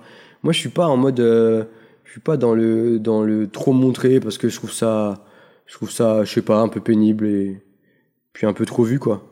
Moi j'aime bien faire des trucs qui me plaisent et et, ce qui me plaît c'est pas forcément euh, mettre des croix des Jésus partout tu vois. J'ai grave aimé ta réponse parce que euh, c'est vraiment c'est super cohérent avec ce que tu disais tout à l'heure que euh, le fait même d'exprimer genre de s'exprimer artistiquement en fait tu t'exprimes tu mets une partie de toi et, euh, et c'est vrai que ce que tu dis là le fait de pas forcément ressentir le besoin de mettre une croix parce que on veut mettre une croix pour faire genre mais de de, de simplement bah mettre une partie de soi et comme de toute façon être chrétien ça fait partie de l'identité ça quelque part ça se dégage naturellement sans même qu'on ait besoin de forcer ou de se dire que il faut mm. que je mette une croix ou que je marque en gros Jésus sauve ou un truc comme ça. Ou de se dire que juste ouais Ouais. vas-y, vas-y, termine. Je vais, je vais renvoyer après. C'est dommage parce que j'aime beaucoup quand tu me coupes, c'est toujours intéressant. Ah, parce que ça fuse dans ma tête, j'ai les idées, mais il faut que ça, que ça parte. Bah, du coup, je vais la dire cash. Euh, en fait, ce que je disais, c'est que du coup, quand tu vas vouloir absolument mettre de la croix du Jésus, machin, euh, tu te crées une limite, tu sais, une limite, limite euh, créative, on va dire. C'est-à-dire que si tu te dis, bah, il faut qu'il y ait des croix partout, il faut qu'il y ait du Jésus partout, c'est comme si tu t'imposes une limite. Et moi, je trouve ça hyper réducteur parce que si tu te dis que sur chaque visu doit y avoir Jésus et une croix, bah tu fais toujours la même chose en fait finalement. Tu fais ça veut dire quoi? Ça veut dire que ta foi elle se limite à ça?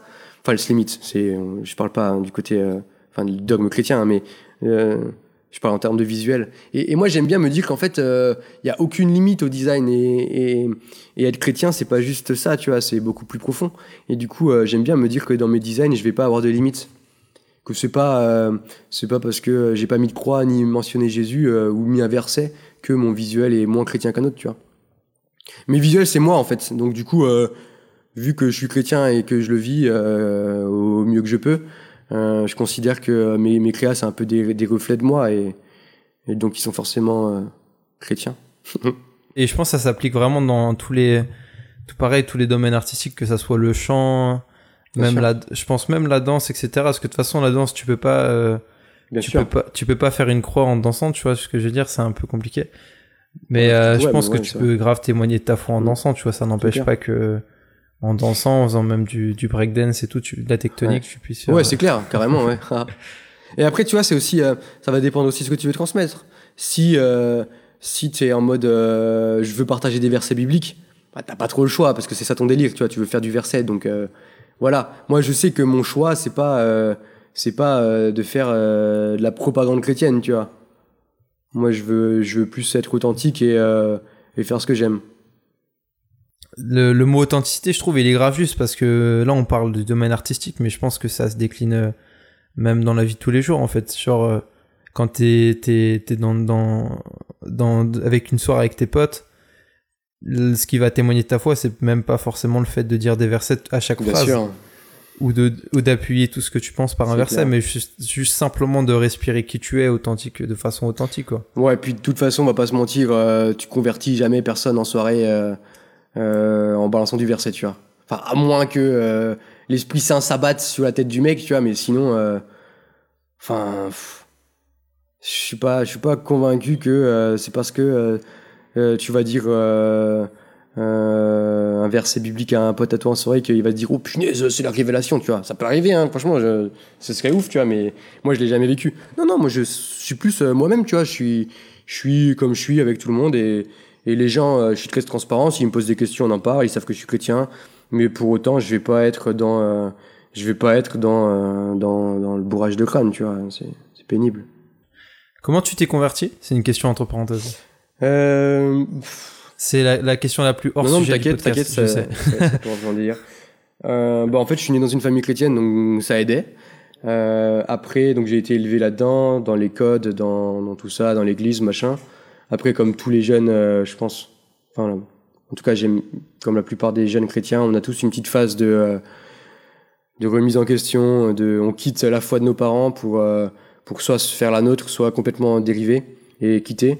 Euh, moi, j'ai eu la chance de, de, de, rester attaché à ça, même si euh, j'ai eu mes petites périodes où j'étais pas trop proche de l'église, mais j'étais jamais trop loin non plus, tu vois. Euh, même si je me suis fait baptiser hyper tard, hein, je me suis fait baptiser, enfin hyper tard, je me suis fait baptiser à 20, 24 ans, je crois. Donc c'était, c'est quand même tard pour un enfant chrétien, tu vois. Euh, je, je, peux pas dire qu'il y a eu the conversion, the truc, tu vois. C'était un choix en fait. Enfin, c'était un, un, choix logique dans, dans ma vie euh, de, de, de, toutes les petites expériences que j'ai eues euh, les joies, les peines, les hauts, les bas, les, les bénédictions et tout. Et puis à un moment, tu, tu, tu prends position et voilà. Il y a des fois, des fois, ça arrive qu'il y a un gros switch de malade qui arrive. Ça arrive et, euh, et puis t'as, moi, je suis un peu préparé que toi. C'était plus euh, un cheminement euh, sur sur plusieurs euh, sur plusieurs mois voire plusieurs Mhm. années qui s'est qui en fait après quand tu regardes en arrière tu te dis ouais il s'est passé quand même du chemin mais mais euh, il n'y a pas eu de switch euh, Ouais, c'est clair. un gros un événement qui a tout bousculé et tout c'était plus un, un temps de remise en question des cheminements des Bien choses sûr, qui ouais. arrivent qui te font qui te font regarder différemment et à la fin tu dis ok en fait ouais c'est c'est ça c'est c'est pas autre chose quoi C'est clair. Ah, c'est cool. Le temps passe à une vitesse incroyable. Je, Ouais, c'est clair, mais c'est cool là. Je suis bien là. Je pourrais parler comme ça toute la nuit si tu veux. C'est pour ça qu'en général, je dis jamais de temps au début parce que je sais très Non, bien c'est que normal, c'est normal. le temps, ça passe, euh, ça passe. En plus, j'ai tellement de sujets, c'est un truc de malade. Et tu sais hein, que continuer. je vais, je, je te- tu me permets de continuer un peu? Ah, bien sûr, ouais. J'ai là, j'ai toute la soirée. Hein. on va, on va tourner le podcast le plus long de l'histoire. Clair. C'est pour revenir un peu sur le. Du coup, je vais revenir un peu sur le le, le design, le graphisme. Euh, ce que je me suis dit aussi quand tu crées, parce que toi, t'es amené du coup, parce que c'est ton métier quand même, à créer beaucoup. Du coup, tous les jours, tu dois quand même développer une productivité. Mhm. Euh, Est-ce que j'imagine que t'as un process ou quelque chose qui te permet justement de un truc Mhm. que t'as développé un process pour pour éviter bon euh, normalement c'est ça le gros truc de la page blanche euh, tu peux pas trop l'imaginer à part le le fichier le calque blanc sur Photoshop mais euh, pour on va dire voilà comment t'évites le calque blanc sur Photoshop? Euh, alors déjà, le côté ultra productif, je le vis beaucoup moins qu'à l'époque. C'est-à-dire qu'à l'époque, euh, je travaillais sur des projets euh, avec, je veux pas dire avec moins d'importance, mais où le budget était moindre et les délais étaient assez courts. Donc du coup, il fallait bombarder, tu vois. Donc en fait, euh, t'avais pas vraiment le temps de réfléchir. Il fallait aller, à l'efficace, mais en même temps, il fallait que ce soit bien quand même, tu vois. Donc en fait, euh, c'est là en fait, euh, c'est là en fait euh, l'importance de ta culture graphique. C'est là en fait où tu vois si t'es euh, si t'es euh, si t'as une grosse culture graphique ou si t'es un petit nouveau qui débute. Euh, quand quand t'as vu beaucoup de choses, quand t'as déjà testé beaucoup de choses, tu sais ce qui fonctionne, tu sais ce qui fonctionne pas. Tu connais les différents univers parce que tu connais un peu tes clients, euh, tu connais un peu tes cibles, euh, tu sais un peu les codes de chaque euh, personne, enfin de chaque cible. Euh, donc du coup, tu vas surfer sur ce que tu sais pour aller à l'efficace. Quand tu dois vraiment aller vite, par exemple. hein. ouais je vois Après, quand tu as plus de temps, euh, mais ce qui, est, ce qui est maintenant le cas, je travaille sur des projets avec beaucoup plus de d'impact, plus de, enfin d'impact, plus de, euh, comment dire, où j'ai beaucoup plus de temps en fait. Je pourrais pas te dire pourquoi, mais c'est comme ça. Euh, c'est souvent, euh, bref, on s'en fout. Euh, bah là, en fait, tu prends vraiment plus de temps pour réfléchir, pour creuser, pour euh, travailler le message, pour essayer de faire des recherches aussi sur ton client, sur la cible vraiment qui elle est en, profondeur, quel lieu il fréquente, c'est quoi les magazines qu'ils vont lire, c'est quoi les marques les plus habituelles qu'ils vont voir. Enfin, tu vas vraiment fouiller à fond, puis tu vas commencer à t'inspirer un petit peu. Euh, je sais pas si tu bosses euh, pour des, des hipsters, admettons. Tu sais que les hipsters, ils kiffent euh, le café, ils kiffent, euh, je sais pas, l'indie pop rock, je sais pas quoi là, tu vois. Tu vas commencer un peu à regarder euh, comment les, les baristas ils communiquent. Tu vas essayer de voir c'est quoi un peu la, comment les groupes de musique que ces gens aiment, à quoi ça ressemble visuellement, et puis tu vas essayer un peu de mixer tout ça, tu vois. Donc en fait, plus tu as de temps, plus la page blanche, elle est esquivable, je pense, parce que euh, tu vas aller en, en inspiration à fond, et du coup tu vas, tu vas te blinder en fait d'images, et donc tu vas savoir où tu vas. En revanche, quand tu es en mode rush et que tu n'as pas une grosse expérience euh, du graphisme, bah c'est là où tu vas te dire punaise, je sais pas quoi faire. Ça arrive, hein, même, ça arrive, franchement, ça arrive de temps en temps, tu vois. Mais c'est normal, hein. C'est normal. donc comme tu Et dis quand même pour euh, excuse-moi je t'ai coupé mais pour non, non, vas-y. Pour euh, quoi qu'il arrive, même si tu as du temps, tu te blindes quand même d'images, donc c'est lié avec l'inspiration, tu t'inspires un maximum de l'univers, Ouais. de la cible de laquelle tu, tu veux viser, et après tu développes un truc. Quoi. Hmm. C'est hyper important. Ça aurait pas de sens si jamais tu vends euh, un vin de luxe et que tu mets du comics sans MS, tu vois. comics sans MS, pour les gens qui connaissent pas, c'est une typographie, une police d'écriture qui est, euh, qui est euh, dénigrée dans le milieu. Parce qu'à l'échelle, en fait, dans n'importe quel projet, mettre du comics en MS, ça n'a pas de sens, en fait. Euh, ça n'a pas de sens. Ah, mais attends, il y a une époque, elle était à la mode quand même. Hein. Mais oui, c'est ça en fait. Mais c'est pour ça que tu disais tout à l'heure, faut, faut, faut, faut, pas rester sur les, les, les tendances de à l'époque, sinon c'est dangereux quoi. Parce que si, si c'est vrai que si t'as commencé le graphisme il y a 30 ans et que t'as pas changé de style depuis 30 ans, ah ouais, c'est clair. Et tu, tu continues avec du comics sans MS, en 3D. Euh... T'es dead, t'es dead. bah, sinon tu finis chez la, tu finis chez l'annonceur, tu vois.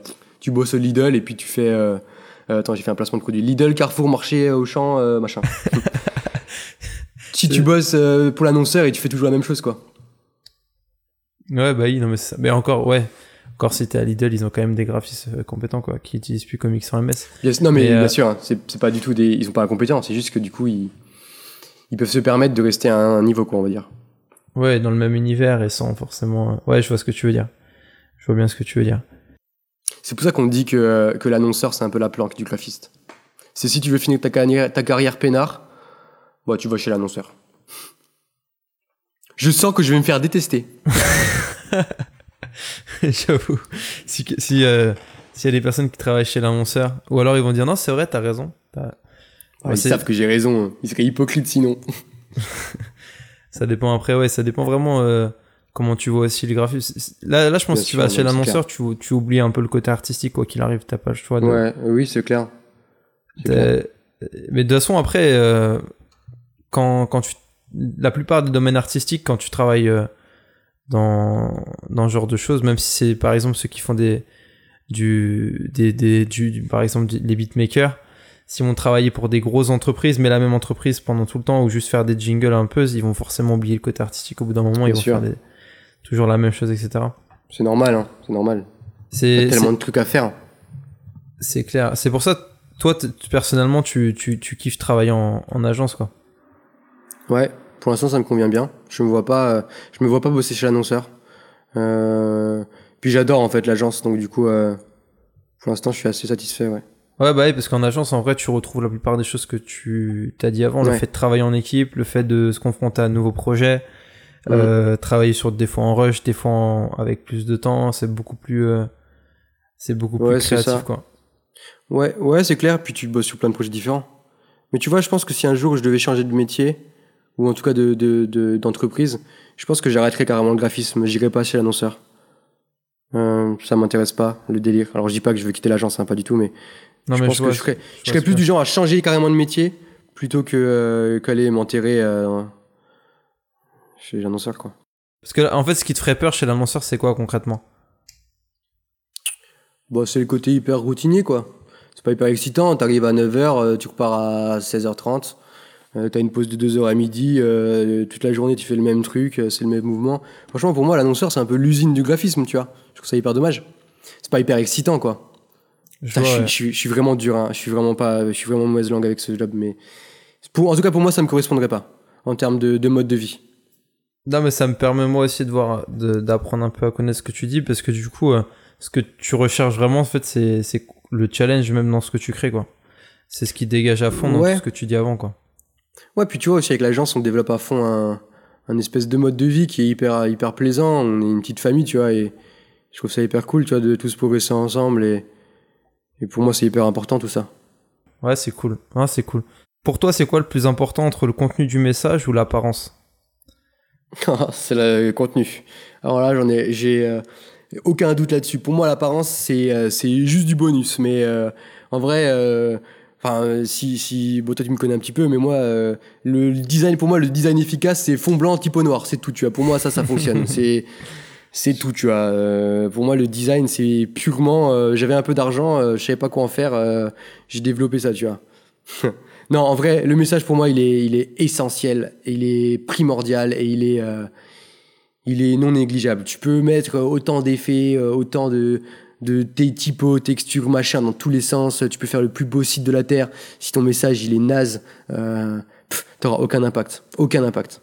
Ouais, parce que la, question que je me pose, c'est quand même sur les réseaux sociaux, si tu si as un beau message et tout, et euh, mais si ton apparence, elle est... Parce que là-bas, je suis d'accord avec ce que tu veux dire. Mais euh, si t'as un beau t'as un, un beau message bien travaillé et tout, mais si ton visuel il est il est dégueu, est-ce que tu penses quand même que ah ouais non mais bien sûr il y a un juste milieu. Euh. Et comment tu trouves le Il y a, plusieurs critères quand même. Je pense que quand je dis que le, le message est primordial, euh, je, je dis qu'il faut quand même que ce soit propre, tu vois. Faut pas que ce soit immonde. Tu regardes Nike, tu regardes euh, Apple, tu regardes Google. Excuse-moi, mais en termes de design, euh, c'est hyper, c'est, c'est, c'est pas, c'est pas incroyable, tu vois. C'est, c'est propre. Par contre, les images sont hyper belles. Euh, mais c'est ça pète pas dans tous les sens tu vois. Ouais je vois. C'est c'est pas euh, c'est pas du surdesign c'est pas du surgraphisme c'est juste propre juste ce qu'il faut. Belle photo petite typo sympa un beau message c'est clair c'est efficace euh, je vois je comprends ça me suffit. Tu vois aujourd'hui on est on est vachement influencé du coup par euh, par le Instagram les réseaux sociaux et alors après c'est très personnel je pense mais hum, moi les, les visuels qui m'inspirent le plus c'est les visuels simples. C'est les visuels où c'est propre où j'ai pas besoin de trop réfléchir pour comprendre l'information et il faut pas que ça tombe dans le kitsch et le dégueu, hein. faut que ça reste propre tout le temps. Parce que le dégueu, ça attire pas non plus, tu vois. Hum.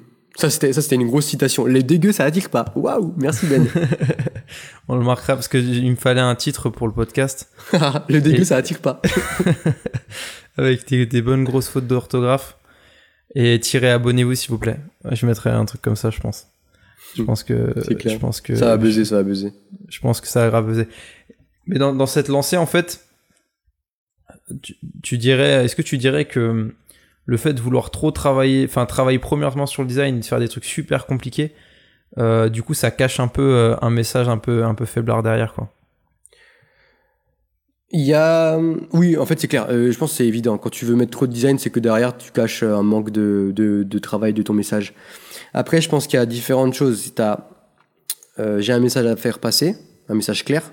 Je veux vendre. Je veux je veux enseigner, je veux transmettre euh, une pensée, je veux, bah, j'ai un message hyper clair. Ou alors je veux être dans la performance artistique.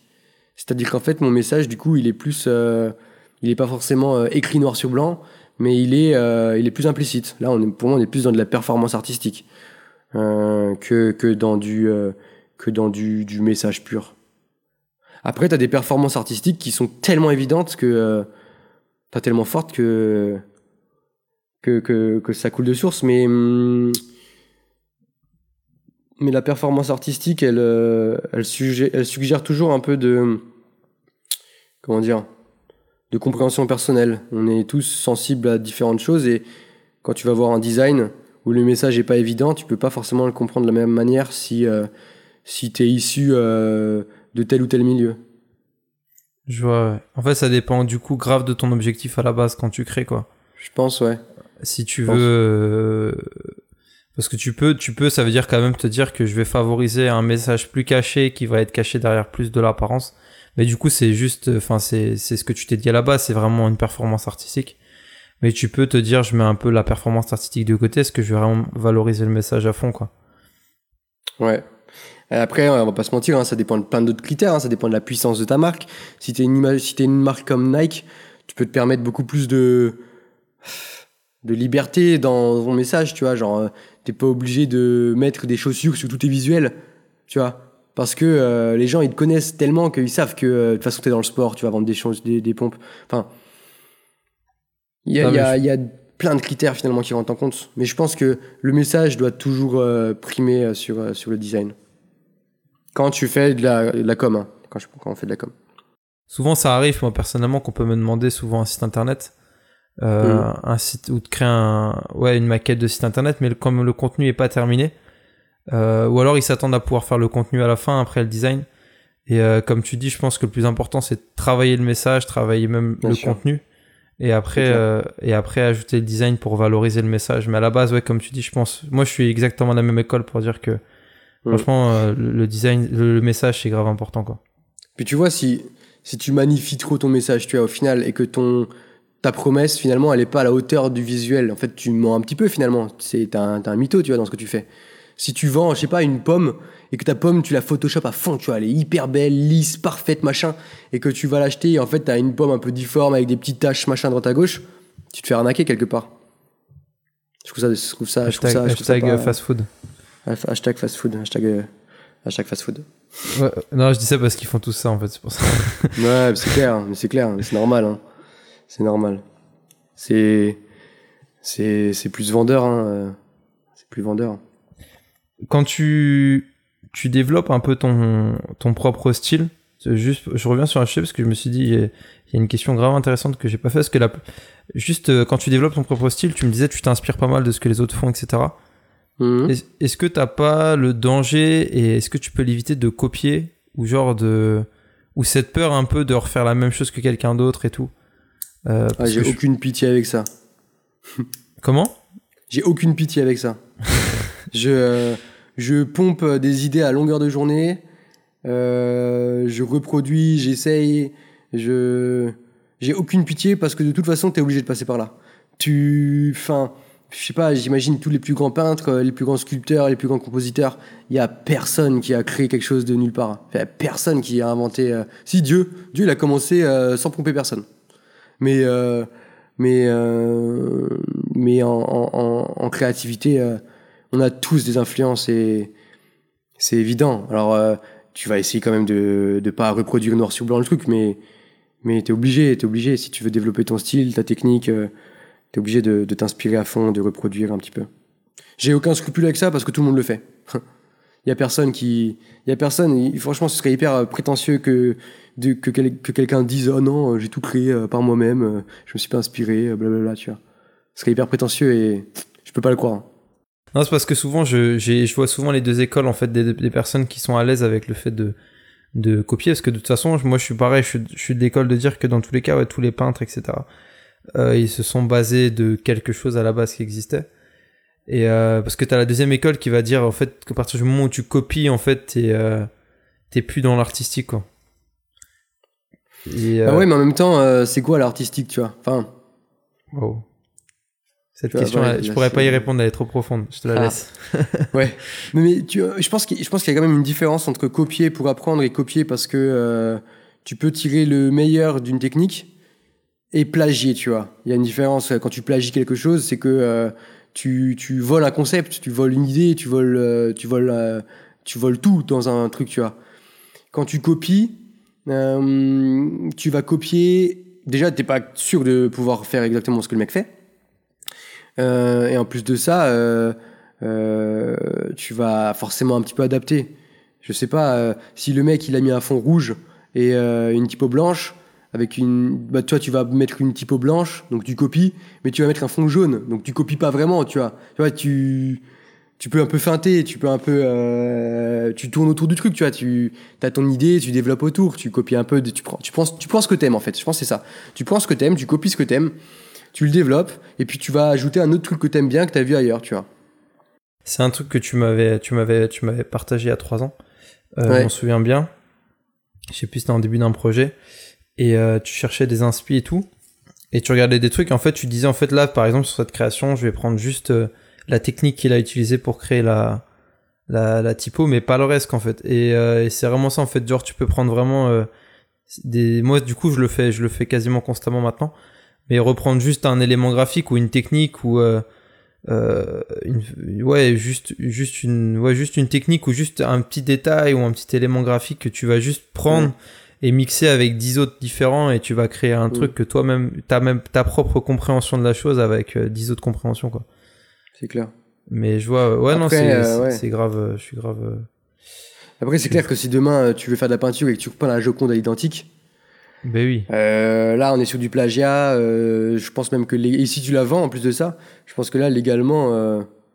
Après, c'est ouais, je sais pas. Même je pense dans la musique, hein, c'est hyper, c'est hyper fréquent, tu vois d'entendre des sons et de dire ça me fait penser à ça. Et en fait tu te rends compte que le mec il est c'est pas mal inspiré pour le coup un peu trop même. Moi je suis moi je suis pas contre le fait de copier euh, je trouve ça bien ça fait grandir. C'est essentiel. Ouais mais après si tu fais la Joconde avec une moustache tu vois t'es plus trop dans le t'es plus trop t'es dans, le détournement. t'es dans le détournement. C'est sympa aussi.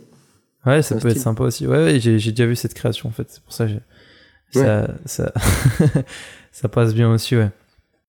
Après je pense par contre quand tu copies euh, faut rendre à César ce qu'il y a à César, tu vois. T'es pas obligé de, euh, de te la péter, parce que bon, n'oublie pas que tu t'es un peu inspiré quand même. Euh. Enfin, je pense qu'il faut rester humble dans tout ce que tu fais. Euh, moi, je sais que souvent, quand je fais un peu de typo, bah, je m'inspire à fond. Mais j'hésite pas en, en petit commentaire à dire merci à un tel pour de m'avoir inspiré, tu vois.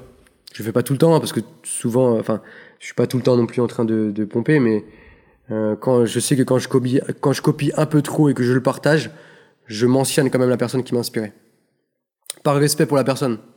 Parce que la personne, en fait, elle, est susceptible de voir mon travail un jour, tu vois, et, si je me suis en mode ah, c'est moi qui ai tout fait, je suis trop un ouf, regardez-moi, jetez-moi des fleurs, le mec il va me prendre pour un guignol, tu vois. J'ai pas envie de ça. En tout cas, après, pour toi, parce que je sais qu'il y en a pas mal qui me disent euh, souvent, genre, euh, pas forcément des personnes qui veulent faire du graphisme, mais des, personnes qui veulent toucher un peu ou juste faire une création pour un projet ou qui n'ont pas forcément euh, les moyens de faire appel à un graphiste. Ouais. et souvent, je vois le frein qui revient souvent, c'est les outils. Genre, euh, les gens n'ont pas les logiciels. Pour ceux qui se demandent depuis tout à l'heure ce que c'est Photoshop, Illustrator et tout, c'est des logiciels. Hein. C'est possible qu'il y ait des personnes qui savent pas ce que c'est, c'est normal. euh, mais euh, est-ce que tu penses que l'outil, c'est euh, c'est c'est ce qui va, c'est ce qui est le plus important ou pas dans ce que tu vas créer. Dis ça pour quelqu'un qui a pas forcément les moyens de s'acheter forcément tout de suite les outils. Et moi j'ai un avis déjà dessus, mais je te pose la question. Savoir est-ce que euh, est-ce que pour toi qu'est-ce que tu qu'est-ce ou, ou même qu'est-ce que tu conseillerais à une personne qui viendrait te voir et qui dirait voilà j'ai envie de de créer juste un visuel pour mon pour mon projet et tout mais j'ai pas forcément d'outils euh, comment je fais quoi? Alors euh, pour le créatif pour moi il a pas le choix c'est tu t'achètes Photoshop tu fais ce que tu veux tu te débrouilles mais tu le craques tu fais tu te débrouilles mais tu le chopes tu vois aujourd'hui la suite Adobe tu l'as en abonnement pour pas très cher euh, t'es obligé parce que dans le milieu, tout le monde l'utilise, tu vois. Y a, et si tu veux professionnaliser un minimum, t'es obligé d'avoir ton Photoshop, la suite Adobe, obligé. Ensuite, après, si tu veux faire de la photo, t'es pas obligé d'avoir le top du top, par contre, tu vois. Je pense que dans le matériel, t'es pas obligé d'avoir toujours le top du top. Tu peux avoir une alternative et progresser avec, tu vois. Et quand tu te développes, tu, tu, tu, tu montes en, tu montes en, en comment dire, en, efficacité de ton matériel, tu vois. Si as, tu commences avec un petit appareil photo à 200 euros, tu fais tes photos, tu vois, voilà, que t'aimes bien, tu commences un peu à te faire un peu d'argent parce que tu fais des shootings à droite à gauche, bam, t'as investi un nouvel appareil, tu vois. Dans ce sens-là, je trouve c'est logique. Photoshop, Illustrator, InDesign, euh, tous les logiciels, un peu le montage, machin, ça c'est de l'outil indispensable. Alors t'as des trucs gratuits, mais je les utilise pas et dans le, dans le milieu professionnel, euh, je vois pas beaucoup de gens qui utilisent euh, du gratuit. Mais euh, Vas-y, dis-moi. Non, non, je dis là par contre, ouais, je vois. Là, t'as as dit dans le milieu pro, mais genre vraiment quelqu'un qui vient te voir en mode. Euh, après, euh, quelqu'un qui vient me voir en mode, voilà, j'ai un petit design à faire euh, parce que si ça, euh, les outils, machin. En fait, c'est comme si c'est comme si t'es coiffeur, tu vois. c'est comme si tu veux le faire couper les cheveux. Tu vas chez le coiffeur parce que c'est son métier, tu vois. Parce que le mec il fait ça il sait le faire il a appris à le faire. tu vas pas te couper les cheveux tout seul, tu vois tu peux tenter, hein, tu peux le faire. Il y en a qui arrivent. Euh, moi, chez mon frère qui, euh, qui se coupe les cheveux tout seul, il le fait super bien. Mais mon frère est très très bouillard. Mais euh, mais c'est pas donné à tout le monde, tu vois. Et, tu, tu mets ta coiffure entre les mains de ton coiffeur, tu vois, parce que c'est il est formé à le faire, tu vois. Ben, le graphisme, c'est pareil. Euh, t'es pas t'es pas formé à faire du graphisme. T'improvises pas graphiste, ou alors t'acceptes de te tromper et t'assumes les conséquences. Après, il y a des mecs qui sont un peu touche à tout et qui vont s'en sortir et c'est super. Il y a des outils euh, qui sont qui existent. Je pense à à Canva, tu vois, euh, c'est un, site là euh, qui permet de faire des petits designs faciles. Euh, ça va fonctionner pour des petites créas réseaux sociaux, mais après dès que tu vas aller dans du complexe, t'as pas le choix que d'investir. Hein. T'as pas le choix. Ou alors t'as un pote qui connaît, mais bon, c'est toujours un peu délicat de demander à un pote de faire du graphisme gratuitement parce que parce que c'est hyper pénible, c'est du temps en tant que graphiste. Moi j'ai souvent des potes qui me demandent des trucs. Euh, euh, je, je, ça dépend des potes, ça dépend de la relation avec que j'ai avec. Euh. Il y en a pour qui je vais dire ok, je te le fais gratos euh, parce qu'on est potes et c'est avec plaisir. Et il y en a avec qui la relation elle est pas hyper, elle est pas assez assez proche pour que, je tolère de passer une journée sur un visuel. Du coup, pour répondre à ta question avec plus de précision, je pense que c'est libre à chacun, mais il faut assumer les conséquences de ses choix si tu veux pas payer un mec pour ton design, bah t'acceptes de de faire ça euh, soit maison, soit par un pote et d'accepter de la, pas dire de la médiocrité, mais quelque chose de moins pertinent, de moins fou.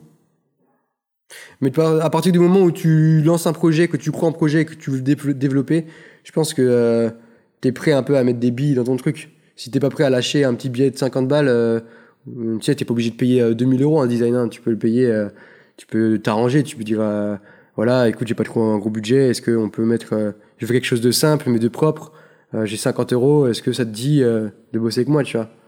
Tu vois ce qu'on te dit. Si t'es pas prêt à mettre 50 balles dans ton projet, c'est que tu crois pas et que t'as pas envie de le faire. Comment tu vas te faire détester de, de, la, de, de 30% de ceux qui écoutent? Parce que je pense que pas tout le monde. Bah, je suis désolé, mais c'est la triste réalité de la vie. non, mais tu vois, l'exemple du coiffeur, c'est un exemple, hein, mais je t'en donnerai un milliard. Tu vas chez le garagiste, euh, euh, tu veux pas payer euh, le service, bah, répare ta voiture tout seul, mais t'es pas sûr qu'elle va rouler. Pourtant, t'es prêt à payer le garagiste, t'es prêt à payer le coiffeur, t'es prêt à payer le boulanger, mais t'es pas prêt à payer un graphiste. C'est hyper euh, injuste, finalement. De toute façon, comme tu dis, il y a forcément la notion d'investissement parce qu'au pire des cas, si vraiment tu veux pas payer, mais dans tous les cas, tu seras obligé d'investir pour ne serait-ce que te former à fond pour faire quelque chose de bien, quoi. Sinon, comme tu dis, si, si t'investis ni du temps ni de l'argent, t'auras quelque chose de médiocre, quoi qu'il arrive, quoi. Mais c'est grave pertinent ce truc de se dire, euh, euh, si t'es pas prêt à lâcher ne serait-ce qu'un un, un, un, petit billet pour ton projet, ça, je pense que c'est vraiment que toi-même t'y crois pas, quoi. Donc c'est soit il faut te remettre en question et te poser des questions. Pourquoi tu réellement tu le fais, c'est quoi tes vraies motivations, ou alors c'est que vraiment, euh, je pense, on va pas dire faut que t'arrêtes ton projet, mais mais limite quoi, faut faut vraiment que tu te remettes en question, quoi. Il y, a, y, a, une vraie intelligence hein, euh, dans la gestion de ton argent. Il y a des choses qui vont nécessiter un peu d'investissement, comme tes logiciels ou, euh, ou euh, ton design. Il y a des choses qui vont pas être euh, qui vont pas être hyper pertinentes tout de suite. Tu vois, t'es pas obligé de de lâcher 4000 euros dans une charte graphique ou 50 000 balles dans un logo alors que ton projet il a deux semaines, tu vois. Il y a une intelligence à avoir. Ah, c'est clair. Ouais, voir les priorités, savoir. Du coup, pour tous vos designs, je vais mettre mon, mon numéro de téléphone en bas de ce. T'as dit que tu pouvais le faire pour 50 balles, donc je pense que même moi, je vais te contacter maintenant pour. Euh, ah, moi, je ne me déplace pas pour 50 balles, c'est mort. Sauf si, sauf si on est très potes. Comme t'as dit ça, j'ai dit, même moi, j'ai passé par toi pour certains, certains visuels que j'ai pas envie de faire pour 50 euros, ça vaut le coup. Mais dans tous les cas, je mettrai tes liens, t'inquiète pas en dessous. Euh. Non, mais c'est normal. Pas, je rigolais quand j'ai dit ça. Euh, c'est grave, c'est grave, grave normal. Ah, ça m'embête, j'avais une question et du coup, je l'ai perdu. Elles sont, ah, elle elles sont de ouf. Mince. Est-ce qu'elle revient?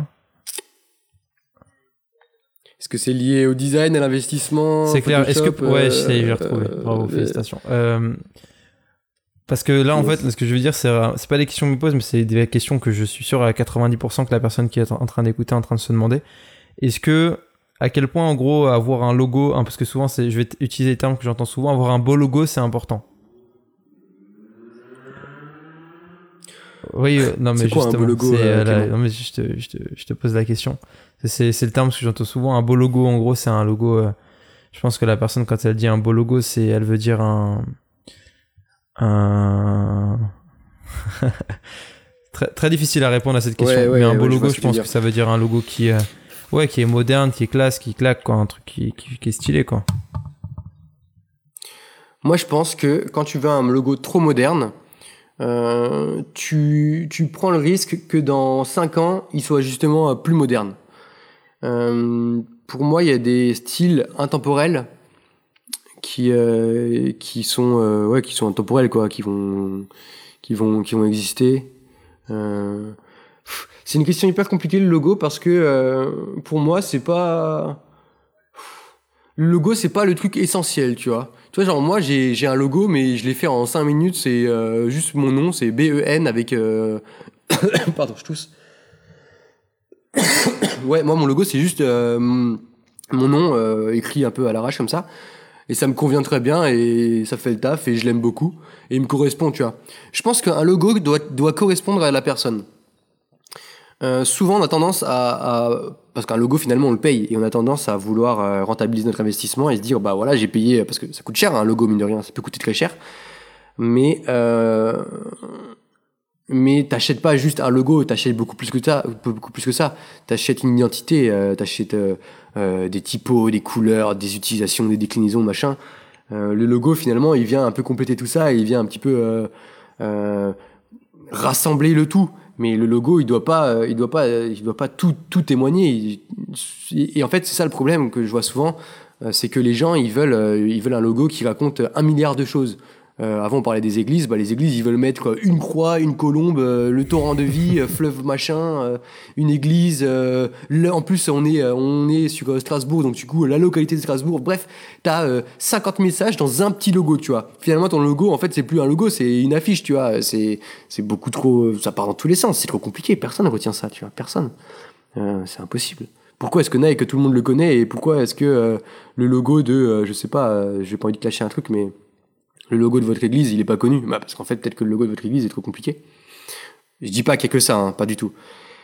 Je pense qu'un bon logo, c'est un logo simple. C'est un logo qui, qui, qui, qui, qui, transmet euh, une valeur, une valeur.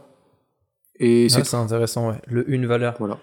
Et ça, c'est, c'est, c'est en plus, c'est lié avec euh, le fait de tu privilégies le message avant. Euh, si tu si tu travailles bien ton message, tu n'as pas besoin d'avoir un logo qui, qui, qui lui-même est un message de 50 phrases et qui demande euh, un document de, de, de, de, 5 PDF de 30 pages pour expliquer la signification du logo. C'est clair. Après, tu vois, il y a des logos, il y a des logos très complexes qui finalement sont hyper stylés et qui fonctionnent à fond. Je pense au logo Starbucks. Il n'est pas ultra complexe, mais il est quand même assez, assez, assez, assez précis, assez détaillé. Mais, mais en fait, il répond aussi à une culture, tu vois, le côté, euh, un petit peu, euh, je sais pas comment expliquer ça, mais euh, illustration, un peu euh, gravure. Ah, ça fait un peu, ça fait un peu grec, ça fait un peu mythologie. Ouais, mais t'as un côté vachement vintage, vachement hipster. Enfin, bon après, il y a aussi les couleurs, puis il y a aussi la puissance de la marque qui fait qu'aujourd'hui, Starbucks, ils ont créé un mouvement grâce à leur logo. Mais personne, enfin pas tout le monde n'est pas Starbucks. voilà, je pense, je pense qu'un bon logo, c'est un logo simple, un logo qui est compréhensible, qui est clair, qui, euh, qui, qui veut pas non plus trop en dire, et en même temps qui dit pas rien, euh, qui est bien fait, qui, euh, qui est moderne, c'est pas le terme que j'utiliserais, mais qui est cohérent avec un écosystème, un écosystème graphique. Avec. Donc euh, tu, tu conseillerais à quelqu'un qui, euh, qui lance un projet, on va dire, parce que là c'est plus à la cible, de privilégier vraiment surtout encore plus euh, au début et et même après dans tous les cas mais privilégier un truc simple vraiment simple qui transmet le message un message une valeur et, euh, et pas se prendre la tête euh, au début euh, du moins de toute façon moi je pense que s'il y a dans tous les cas même après euh, à faire un, logo trop compliqué si je pense moi au début d'un projet quand tu lances ton projet après je pense que tout le monde n'est pas d'accord avec moi mais mais, mais je serais, je serais d'ailleurs curieux de savoir s'il y a des retours parmi les créatifs qui écoutent ou ou même euh, ouais ou les personnes qui, qui connaissent un peu. Euh, pour moi un des trucs essentiels avant même euh, le logo c'est c'est la photo en fait. La, la photo elle va faire pour moi elle va faire 90% du travail. T'as une photo qui tue. Tu peux te permettre d'avoir un logo moins ouf ou une typo moins ouf. Alors ça va te perdre toujours mais si t'as une belle photo tu peux rarement te, te planter en, en, en design quoi. Enfin pour moi la, la au lancement d'un projet, euh, la photo fait quand même euh, fait bien 90% euh, du taf hein, en termes de visuel.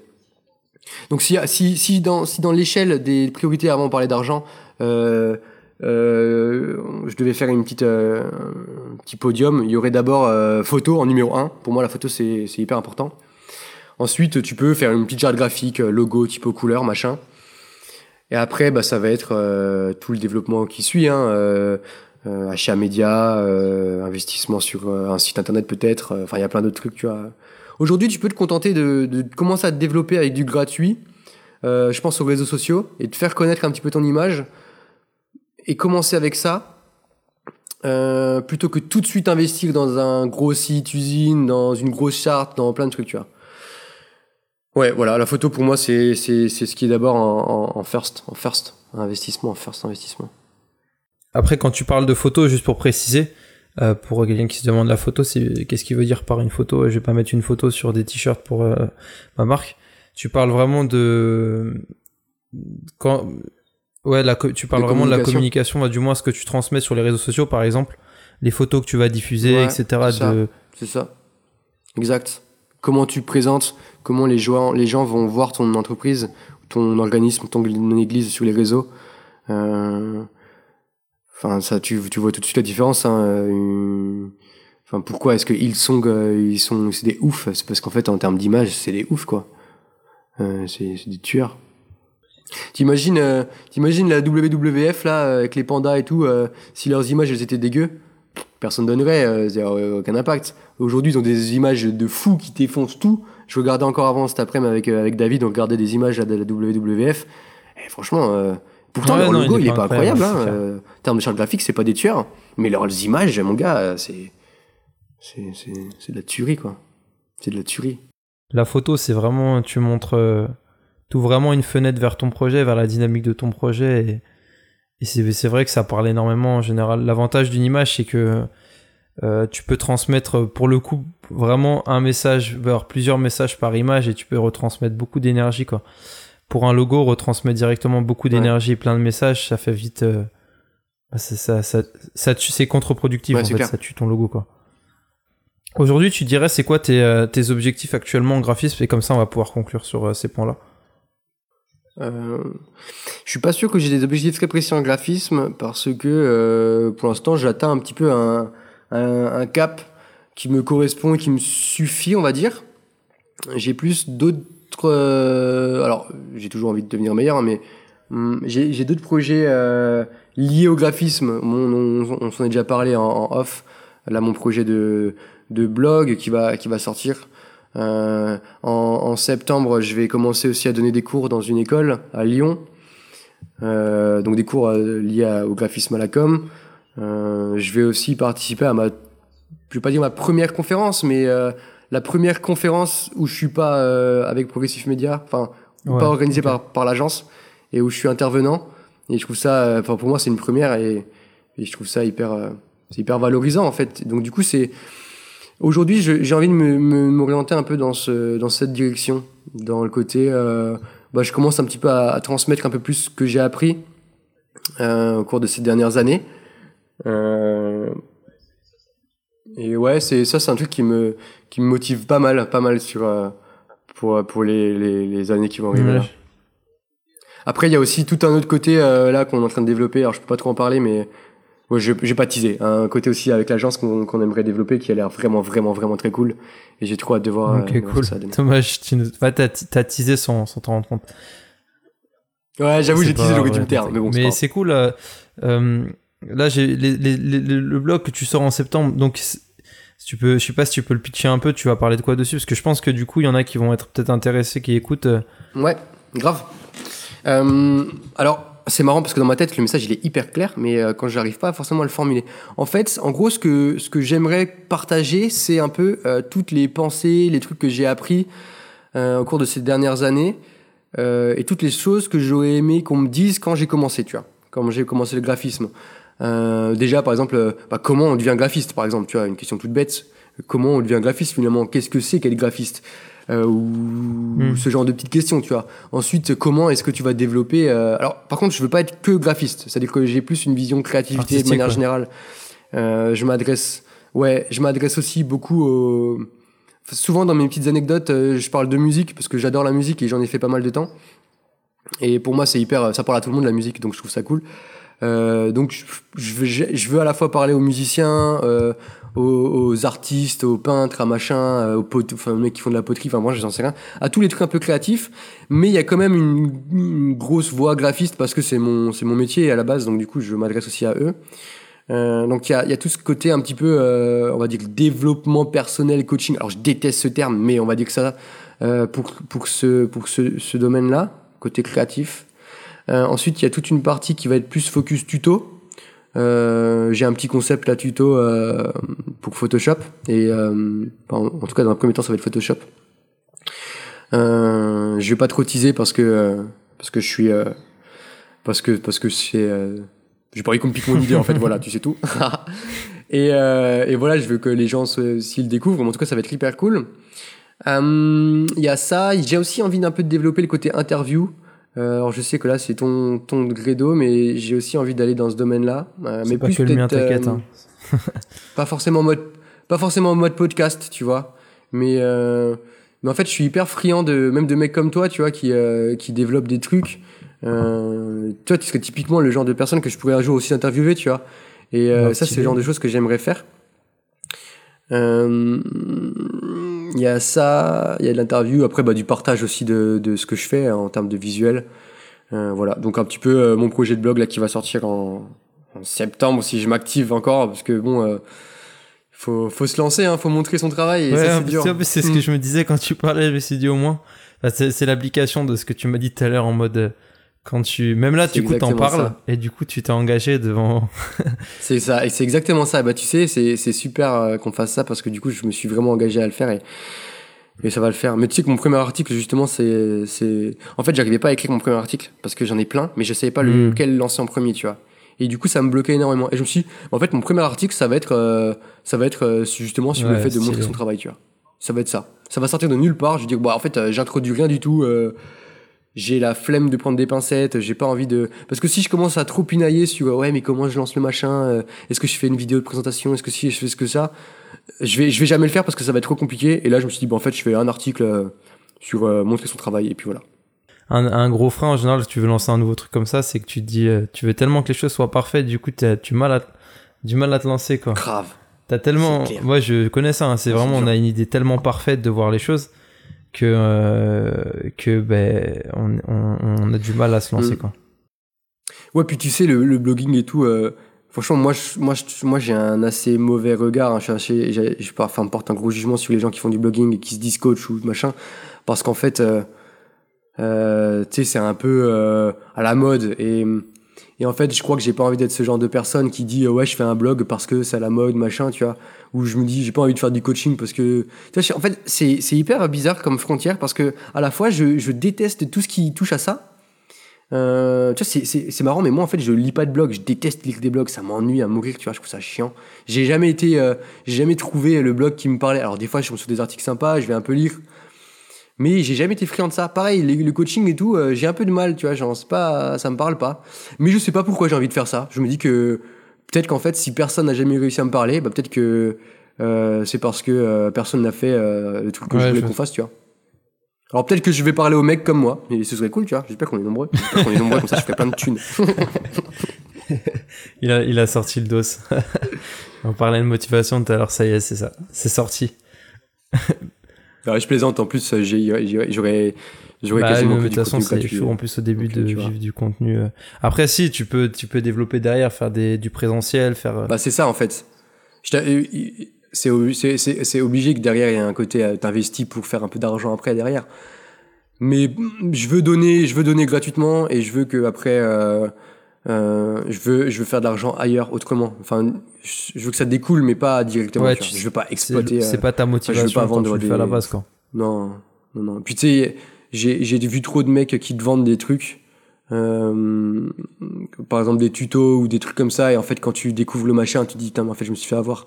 J'apprends rien, euh, c'est beaucoup de blabla et j'étais trop dégoûté. Ça m'a pas du tout motivé. Et moi je veux pas ça, tu vois. Moi je veux donner et je veux qu'après euh, les gens qui me contactent, qui veulent vraiment aller plus loin avec moi, bah là d'accord, là on parlera peut-être argent, tu vois, parce que c'est normal aussi. Mais en tout cas, euh, je veux pas avoir l'impression d'arnaquer des gens, tu vois. Bah écoute, c'est cool, mais en tout cas, pour ceux qui écoutent et qui veulent, bah, du coup, si je, si je fais un résumé, développer vraiment leur côté artistique, que ça soit en, en musique, photo, même graphisme, parce que c'est ça, et qui veulent du con- en savoir un peu plus sur, euh, sur Ben et tout. Parce que là, on a vu des petites brides de chaque thème, hein, on n'a pas rentré, on n'a pas non plus rentré dans les, les détails de fou, donc je vous invite vraiment à aller checker son, bah, déjà à le suivre sur Instagram, je vais mettre tous les liens dans la description. Et puis, à, bah, suivre quand il va sortir le, le normalement en septembre. Donc soyez prêts pour septembre à, à pouvoir trouver le blog avec ce fameux article qui va certainement euh, plus rentrer dans les détails que ce qu'on a vu sur montrer son travail et tout ça. Et, euh, et donc voilà, je t'ai retisé derrière. Yes.